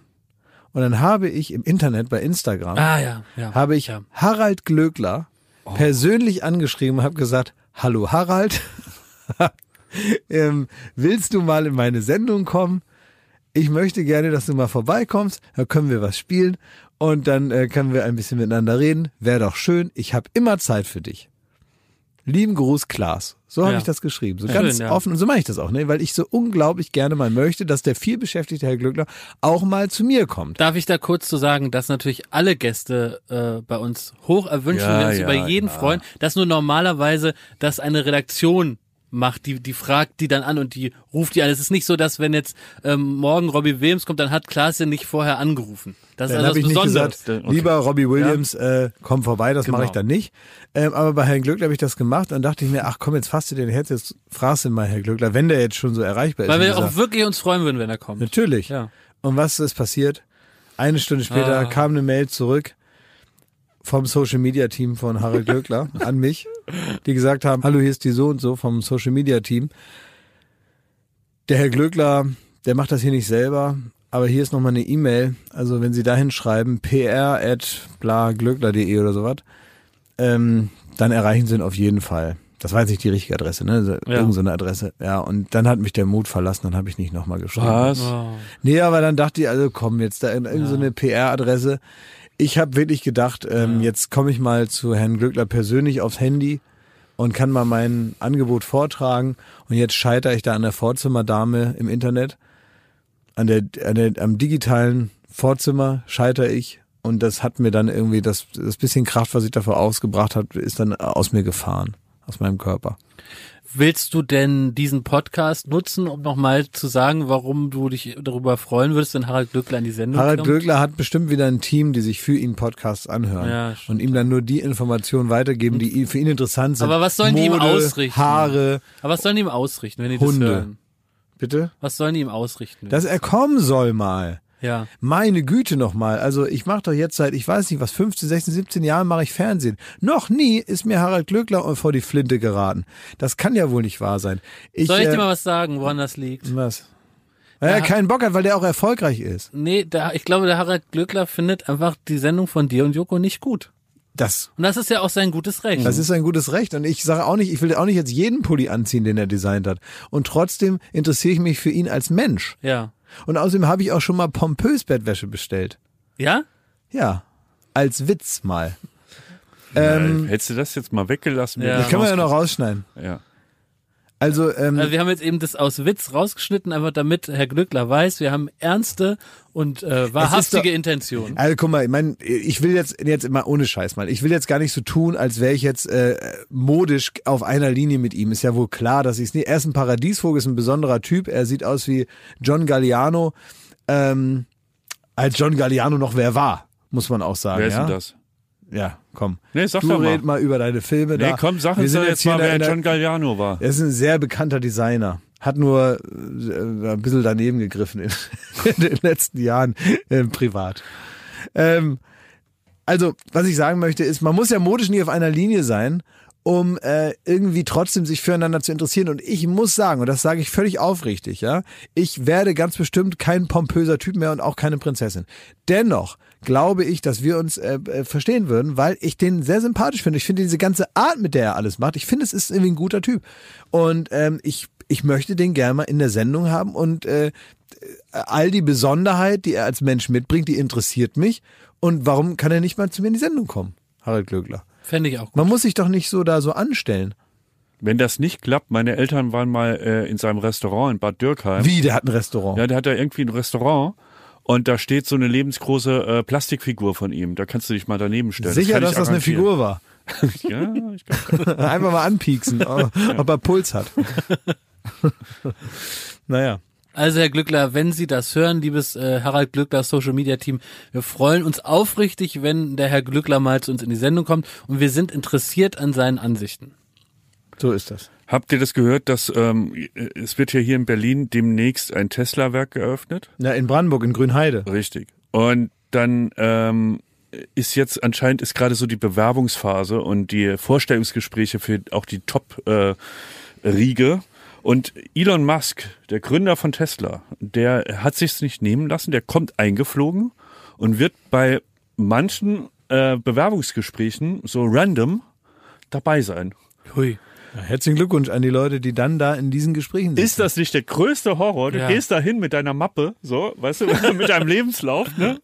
Und, ähm, und dann sitzt der da und ich traue ihm auch zu, dass er nicht nur bei den Leuten, die jetzt irgendwie drei Millionen im Jahr Gehalt kriegen, sondern dass der auch mal bei jemandem, der 3000 äh, Euro oder 2000 oder 1000 Euro kriegt, genauso dabei sitzt. Ja, aber ich meine, das letztendlich, das ist ja der große Unterschied. Wenn man jetzt Unternehmer ist, dann gibt es die, die sagen, ich suche mir einen, der soll das machen und dann äh, äh, hoffe ich mal, dass die das alle gut machen.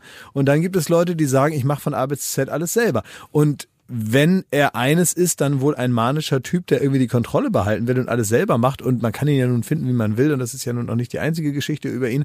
Aber dass man sich das nicht nehmen lässt und sagt, ich will jetzt wenigstens dabei sein und ich mache das jetzt auch nicht nur, damit irgendwie der Rubel rollt, sondern mir macht das auch in gewisser Weise Spaß. Und ich will wissen, wer da in meine Giga-Factory reinläuft. Ja, denn es gibt auch arbeitet. Giga-Gehälter zu bezahlen und da ist klar, dass der Giga-Boss da auch mal reinguckt, ob wer, wer das verdient hat. Eine Frage an die Bewerber ist wohl von ihm immer, ähm, Ach.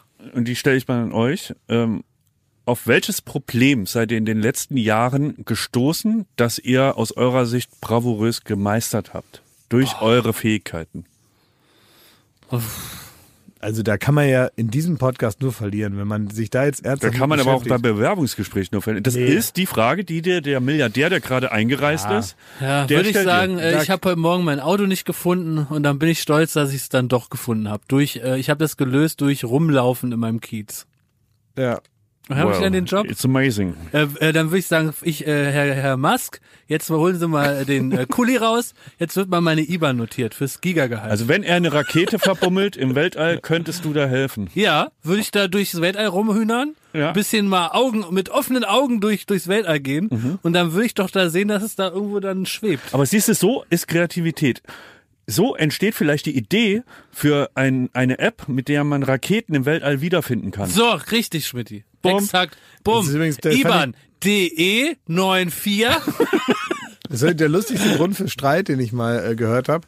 Da haben sich Mark Zuckerberg und Elon Musk, sind sich wohl nicht ganz so grün, ähm, die haben sich gestritten und zwar, weil der eine mit seiner Rakete den Satelliten vom anderen ein bisschen angeditscht hat. also irgendwie hat eine Rakete den Satelliten kaputt gemacht oder beeinflusst oder irgendwas war da. Und das finde ich irgendwie einen stabilen Milliardärsgrund für Streit. Du hast mit deiner Rakete meinen Satelliten kaputt gemacht. Das ist irgendwie geil, oder? Das ist gut. Das ist gut. Ja, ich weiß nicht, ich glaube, in so einem, in so einem Bewerbungsgespräch muss man da ein bisschen selbstbewusst drauf reagieren und ähm, ich glaube, Größenwahn ist jetzt auch nichts, was ihm total unsympathisch ist. Ich, ich Der glaube, will aber, glaube ja. ich, schon wirklich eine, eine konkrete Situation, wo du sagst, durch meine Skills haben mein Team und ich dieses Problem Ja. gelöst. Ich kann nur jedem den Tipp geben, man muss immer die Frage aufnehmen und die umdrehen. Da wirkt man immer souverän. Wie denn zum Da würde ich sagen, ja, Herr Musk, ich habe Sie gehört, aber welches Problem haben Sie denn aus der Welt geschafft? Worauf sind Sie denn stolz? Ja, dann Da kommst du mit durch? dann sagt und dann er sagt zum er so, Beispiel- äh, du halt dein dummes Maul und beantworte meine Frage, sage ich, IBAN, DE, 94, her mit dem Gigagehalt. So, und dann sagt er, okay, dieser Typ ist unkonventionell. Dann würde ich mich nackt ausziehen und wohin pissen. Dann sagt er, ha, damit habe ich nicht gerechnet. Dieser Typ ist so unkonventionell. Dann würde ich so meinen Pulli anzünden und äh, dann würde ich so, so eine Milch nehmen und die an die Wand hauen. Dann würde ich ihm eine Ohrfeige geben. Dann würde ich sagen, 3 mal 7 ist 21, nimm das, Ficker. Und dann ist er so gecrazed, dass er sagt so, give me your IBAN. Glaube ich. Ja. So, Dass so, wir bin, heute so, Tipps raushauen, so ne? bin ich an diesen Job auch gekommen. das stimmt, ich kann mich noch nicht. Ich habe Glas angezündet, Schmied ins Auge gepisst und hier sitze ich. Ich kann mich, also jetzt wirklich, ey, hör mal auf jetzt. jetzt wir müssen einmal sagen, Ja, weil, jetzt- weil, weil ihr So beide. Spaß beiseite, das ich, stimmt, ja, was er erzählt. Ja klar, aber, aber ich, ich hab, ihr, ihr, ihr, ihr, ihr, ich sag's nur, mir ist das egal, weil ich bin ja nicht dabei bei zukünftigen Bewerbungsgesprächen, aber ihr stachelt die Leute Nein! Ja, hört auf, hört auf. Ja, nee. Ihr habt ja- Ganz ihr normale werdet- Bewerbung, bitte. Ihr habt die Bewerbungsgespräche und wenn da eine euch ins Auge pisst oder danach Nein, bitte und danach ganz äh, vom Donner gerührt ist, dass das von nicht so Ja, gut ja, ankam, ja, dann selber schuld. Ne? Stell dir den Albtraum vor. Also meine letzte Bewerbung war 2005. Ja, gut gehalten. Es wäre der, der Oberalbtraum, wenn ich in, jetzt in ein Bewerbungsgespräch müsste da bei Brainpool antanzen und müsste da mal vorsprechen oder so. Das wäre für mich das würde ich dir irgendwie gönnen, ey. Wenn du da einmal sitzen musst und dann kommst du da mit deinem Showreel an. das habe ich, Nach letzt, fünf Minuten gucken die nach der Wäsche, Schmidti. das hab ich, das, das hab ich gestern, Dann geht da Jörg Graberstadt und Ralf Günther an die Wäsche und sagen, der war der Mörder, oder? Auf jeden Fall wird es oft heißen, warum habt ihr dem denn die Perücke aufgesetzt? also die, ähm, ich habe letztens haben wir auch, habe ich mit Joko was gedreht. Da haben wir einen sehr guten Gag gemacht, der immer nur bei neuen Mitarbeitern gut funktioniert. Ähm, da haben wir dann, da haben wir so einen Stunt haben wir da gemacht, ne? Und das sah wohl irgendwie cool aus, ne? Da bin ich dann von so einem Auto auf so einen LKW draufgeklettert, bin da so rumgelaufen wie Vin Diesel oder so, ne? Hab dann da eine Bombe angebracht, na egal, normales Zeug halt. Und dann äh, bin ich wieder zurückgeklettert und dann haben Joko und ich ganz ernst zu dem Redakteur, der das noch nicht oft gemacht hat, der uns mit uns auch noch nicht so viel gearbeitet hat, haben gesagt, du musst uns unbedingt das Material jetzt, was du gerade gedreht hast, bevor du das schneidest, musst du uns das abklammern. Wir wollen das auf unser Showreel packen. Und dann hat er gesagt, wie auf euer Showreel? Er hat gesagt, ja, wir wollen uns bewerben, nämlich bei, ähm, das darf keiner wissen, wir wollen uns bewerben bei RTL. Und wir brauchen jetzt unser Showreel und da brauchen wir Leute, die das diskret für uns abklammern. Und die uns das auf DVD dann geben, damit wir mit unseren unser Showreel, damit Joko und Klaas nochmal richtig durchstarten können in der anderen Mediengruppe. Ja. Aber wirklich Schnauze halten, sonst knallt's. Und das funktioniert ganz gut, wenn man dann kurz nicht so richtig weiß, äh, weil, weil ja, man traut ja auch so Leuten im Fernsehen halt einiges an Verrücktheit zu und manchmal macht das Spaß zu spielen. Dass man erstmal jede Verrücktheit. Es ist zum Beispiel, es gab mal früher eine Sache, die fällt mir jetzt nur im Zusammenhang ein. Ähm, wenn es jetzt so darum geht, anderen Leuten gegenüber zu, dann könnt ihr euch noch daran erinnern, das war eigentlich so eine Gemeinheit, aber eigentlich war es auch so witzig, aber mir war es auch so peinlich. Wisst ihr noch, als Joko mal in meinem Namen als Witz, weil irgendwer das lustig fand, wurden so Geschenkkörbe gepackt Oh, ja. und Pakete gepackt und die wurden in meinem Namen grundlos an irgendwelche Prominenten verschickt. Ach ja, diese Als, Körbe, ne? als So- hätte ja. ich praktisch jetzt einfach so das Bedürfnis, Günther Jauch mal einen Brief zu schreiben, Ja.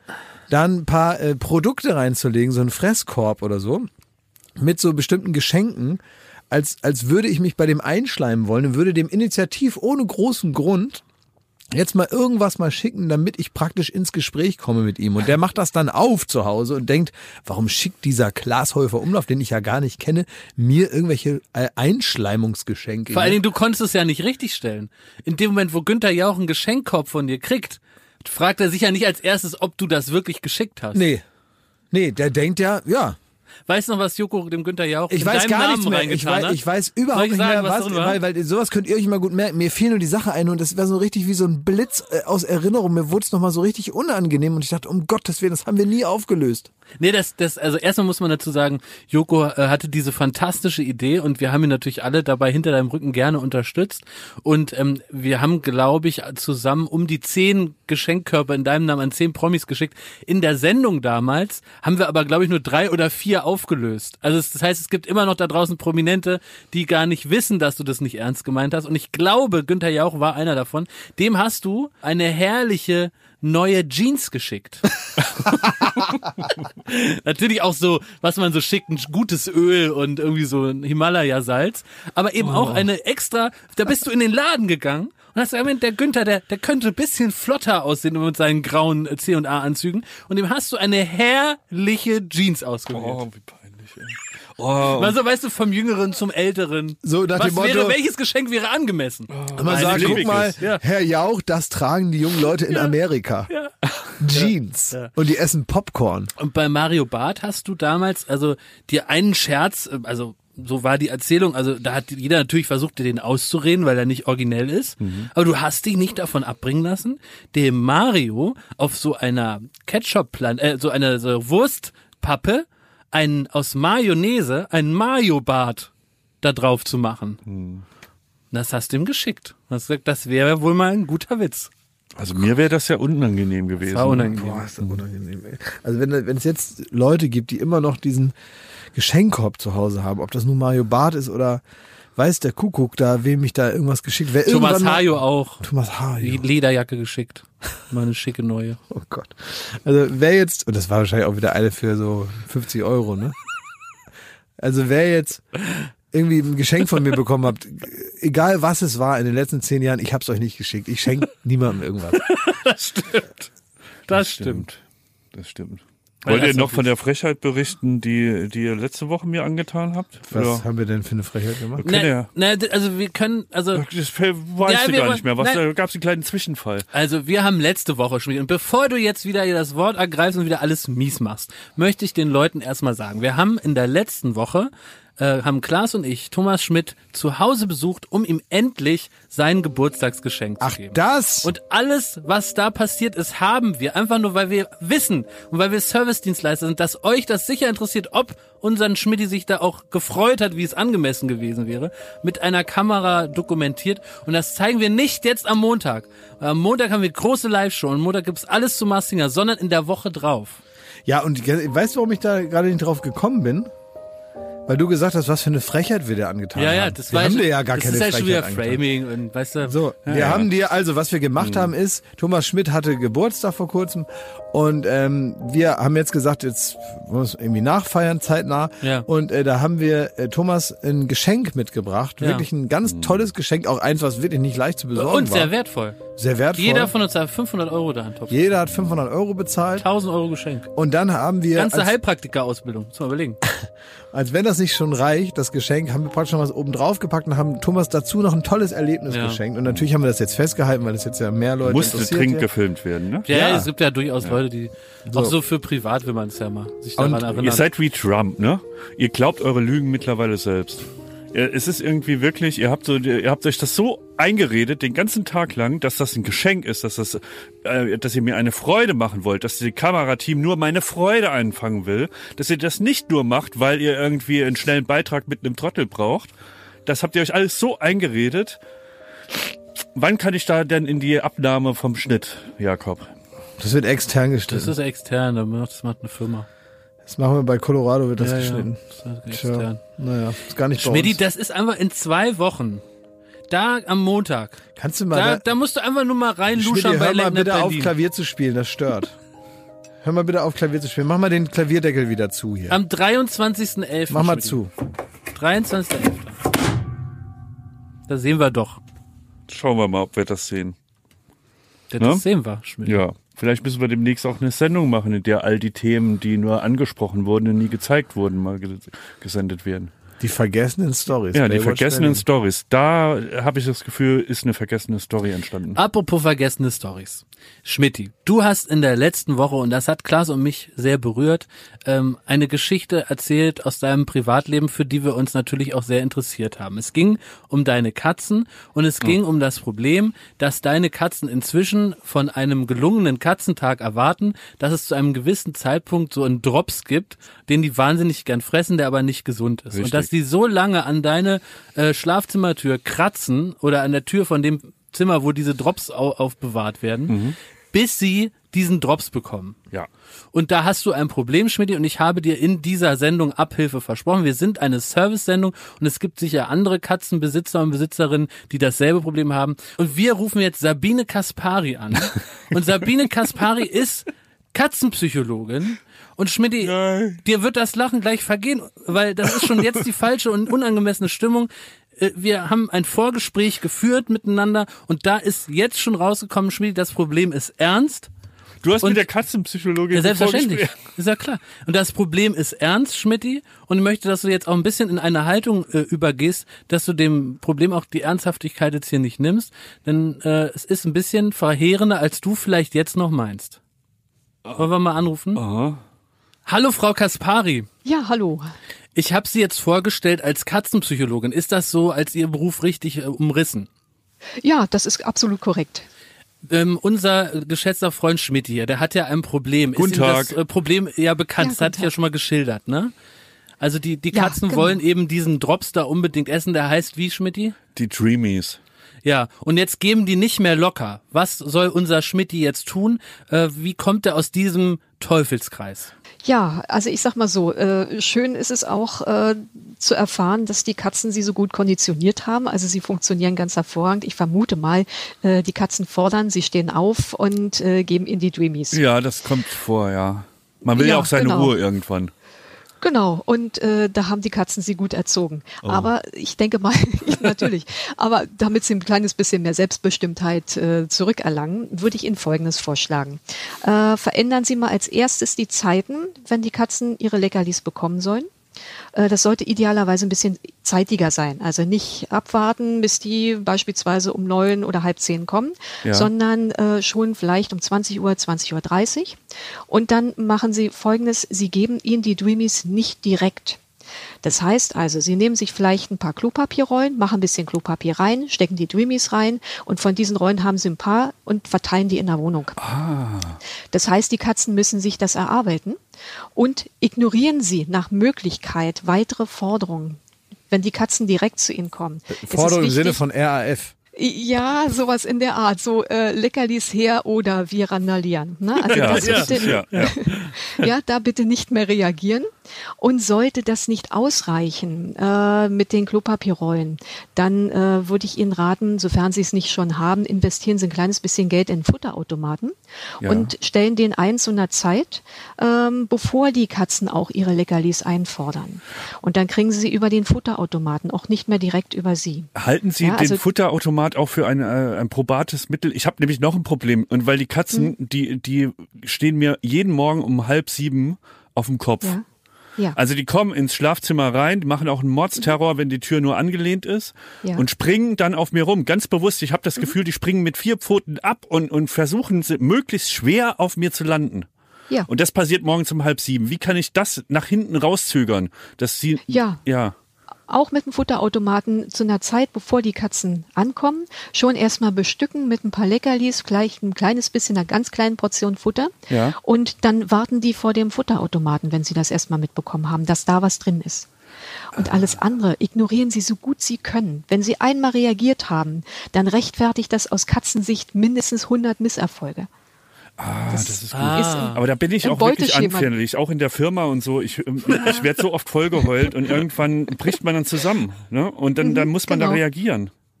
Ja, also aber wie gesagt, bei Katzen ist das absolut fatal, wenn sie so ein Verhalten äh, fördern, dadurch, dass sie reagieren. Okay. Nee, aber das ist eine gute Idee, auch die, die Dreamies in Klopapier in der ganzen Wohnung zu verteilen.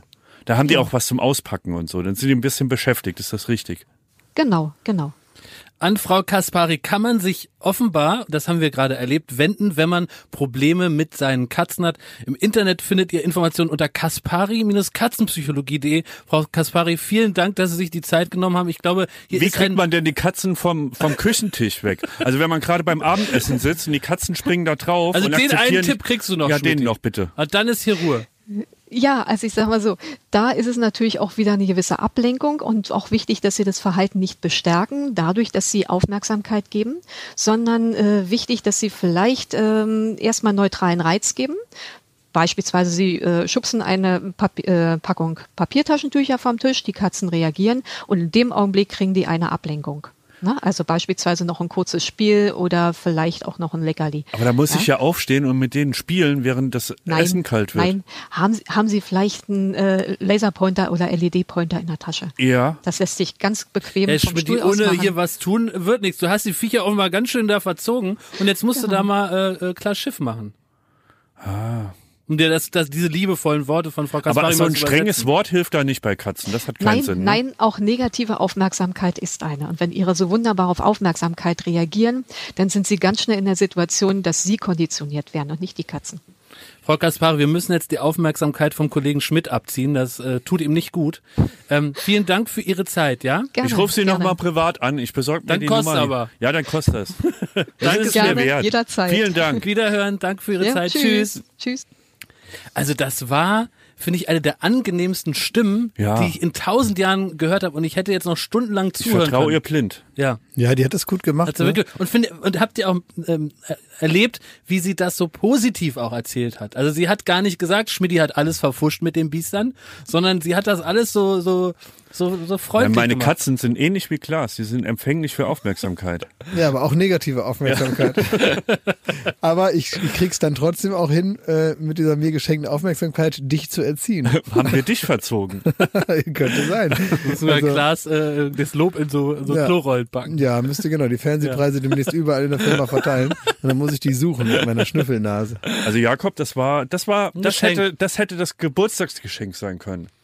Wenn mit der, nicht- bei bei dem ich mich Ja. wirklich gefreut hätte. Wenn war so wir ein nicht Tag noch mit der Katze Wenn wir nicht noch was Schöneres gehabt hätten. Wenn wir nicht noch was Richtig. Besseres gehabt hätten, man weiß ja gar nicht, wohin mit, mit, mit all den Dingen, die wir dir Ja. zuteil werden lassen wollen.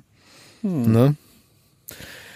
Ja, Leute, also ich bin, also das war so schön jetzt, äh, weil ich habe ehrlicherweise, darf ich mal sagen, was ich erwartet habe? Ich habe erwartet, dass jetzt ähm, jemand kommt, der mir irgendwas über Katzen erzählt, von dem ich das Gefühl habe, da wird jetzt so gelabert. Aber das war überhaupt nicht so, sondern er hat total nachvollziehbare Sachen gesagt und ich habe ja auch mein ganzes Leben lang immer Katzen zu Hause gehabt. Ah, echt? Das wusste ich gar nicht. Das Ja, immer. erzählt. Ja, mein Vater hat irgendwann mal eine mitgebracht. Ähm, ähm, war so eine ganz, die war schon so, da war irgendwie so ein, ein Kollege von ihm, der, der hatte eine neue Freundin, die war dann katzenallergisch und dann hat er die einfach so, hat er gesagt, kommt mal mit raus, Kinder. Und dann sind wir auf die Auffahrt und dann hat er hinten sein Audi 80 die Tür aufgemacht und da saß dann auf der Rückbank eine Katze. Ach süß. Michi. Und Michi hat dann bei uns gewohnt, bis er dann irgendwann Leukämie bekommen hat. Und dann ist er bei uns im Flur vor meinem Zimmer irgendwann mal zur Seite gekippt und nicht mehr aufgestanden. Der Vater von einem Schulfreund von mir hat mal die Hauskatze aus Versehen mit der Haustür geköpft, aber das ist eine andere Geschichte. Och Mensch. Ja. Ja, super äh, Ende Wie, wie, für so wie eine lange Sendung. lang laufen die dann noch weiter eigentlich? Das weiß ich nicht. Weiß ich nicht. Also, äh, um äh, goldige Tiere geht es am Montag um 23 Uhr irgendwas live bei Late Night Berlin, denn wir haben alle Ausgeschiedenen von The Masked Singer zu Gast. Wir freuen uns auf, Klaas, Veronika Ferres, Nein! Jochen Schropp, Nein! Sylvie Mais Nee! und das Ganze live aus Berlin. Und wir schalten zu dem Prominenten, der an dem Abend aus dem Halbfinale rausfliegt, dann seinen Hut da absetzt. Zu dem schalten wir und anstatt von Annemarie äh, Carpendale oder äh, äh, Vivi Gebhardt wird Klaas als allererster Mensch auf Gottes Erden die Möglichkeit bekommen, live alle seine Fragen zu stellen. Oh Gott, oh Gott, oh Gott, oh Gott. Und wir sprechen mit einem, ähm, wir sollen nicht Viech sagen. Das wurde mir wirklich. Ich darf das nicht sagen. das. Aber hier im Podcast sage ich, was ich will, weil der gehört ja nicht pro sieben. In der Sendung sagen wir das an. Aber Klaas darf mit einem Vieh reden, um das sich dann ganz viele Gerüchte ranken und darf seine persönlichen Fragen stellen. Also wir haben uns was ausgedacht, das kann ich auch schon verraten. Wir haben uns, Klaas und ich haben zusammen etwas ausgedacht, wie wir die Live-Situation ausnutzen werden, um mehr rauszufinden, wer unter dem Kostüm steckt, als Erlaubt. vielleicht erlaubt ist. Ja, es gibt einen, einen Trick, den wir anwenden werden. Also für alle Fans, die Ja. mehr rauskriegen wollen, wir werden pro sieben, ähm, äh, wir werden pro sieben ficken. Ist das klug, dass man das jetzt so ankündigt, da ProSieben zu ficken? Also diesen Podcast hört wirklich keine Sau. Ah. Und da können wir sagen, was wir wollen. So ist das. Und äh, also wirklich, ich werde da der Erste sein. Ich fühle mich wirklich da berufen mittlerweile. Ich fühle, ich spüre einen Druck, eine Verantwortung, wie damals, als Stefan Raab zum Kanzlerduell geschickt wurde. So So, ist es auch. fühle ich mich. Ja. Also das alles Montag. Da, da muss man wirklich einschalten. Weil man hat ja eh schon eingeschaltet und guckt The Masked Singer, Ja. Top Show.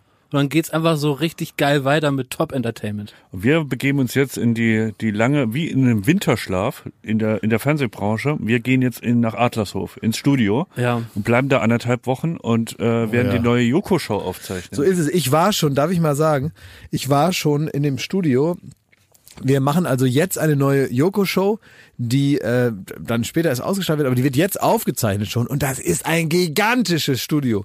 Es ist so geil und es war gestern nur Putzlicht an und es sieht aber jetzt schon doppelt so geil aus wie jedes Studio, was jemals für ProSieben und RTL und auch für alle öffentlichen äh, Rechensender jemals gebaut wurde. Es ist so wunderschön. Und ich muss sagen, ich, ich fühle mich wie, wie Narumul es einmal zusammengefasst hat. Ich, ich bin epifik und fertig, weil es gibt einen Mann, der da kommen wird. Ich sag doch nicht wer, Schmidti! Halt dein Maul! Da sind wir wieder. Kurze, kurze Unterbrechung. Es gibt einen Mann, der da kommen wird. Und das ist nicht Joko. Auf den freue ich mich, Das wie ich stimmt. mich noch nie auf jemanden gefreut Das habe. stimmt. Es ist ein Idol, es ist eine Legende und ich freue mich einfach, dass, dass ich den da mal so sehen kann. Das stimmt. Da Also- sind wir alle äh, gut aufgeregt Ja. und äh, erfreut, was da kommt. Und ich werde so ein richtiger creepiger Weirdo sein, der einfach nur so die Aura aufnimmt. Also ich- starrt. also ich werde ich- viel starren. Ich werde auch da sein und werde mir das alles anschauen, natürlich hinter der Kulisse, weil äh, da geht's ja, äh, da, ähm, das ist Jokos neue Show und ich bin äh, in angemessener Weise bin ich neidisch auf das geile Studio, aber ich bin froh, dass ich wenigstens hinter der Kulisse damit zu tun haben darf und äh, ich finde das ähm, äh, toll, dass das passiert. Nur der Schaufenster zählt nichts. Du musst auch was im Laden haben, ne? Und darauf kommt's an. Ja, okay, das stimmt. Das ist die berühmte Theorie der leeren Schachteln, ne? wenn Ja. ihr euch den, an den Wahlkampftrick erinnert. Also, ja, wir müssen gucken. Also natürlich, klar, muss man da noch irgendwas machen. Ne? Das Schönste, ne? wenn der Bauer nicht schwimmen kann, da hilft die schönste Badehose nix. Ähm, aber wir gucken mal, äh, was da jetzt so rauskommt. Ich bin da guter Dinge. Und ähm, das gilt auch für diesen Podcast hier. Wir beschließen das jetzt hier mit dieser Aussicht auf so viele schöne Dinge. Das ist das Ding. Ich glaube, Leute, 2020 kriegt die Kurve. Ja. Impfstoff Biden, neue Show mit Joko. so, tschüss, ne? Bis dann. alles Gute, alles Liebe. Die heutige Folge wurde euch präsentiert von Vincery. Jetzt bequem online Wein kaufen. Lecker.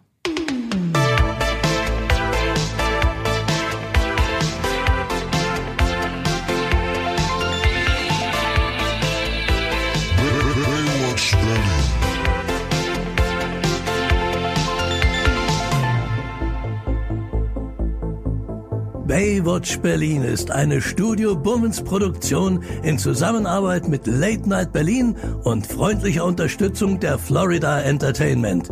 Neue Folgen gibt es jeden Freitag, überall wo es Podcasts gibt.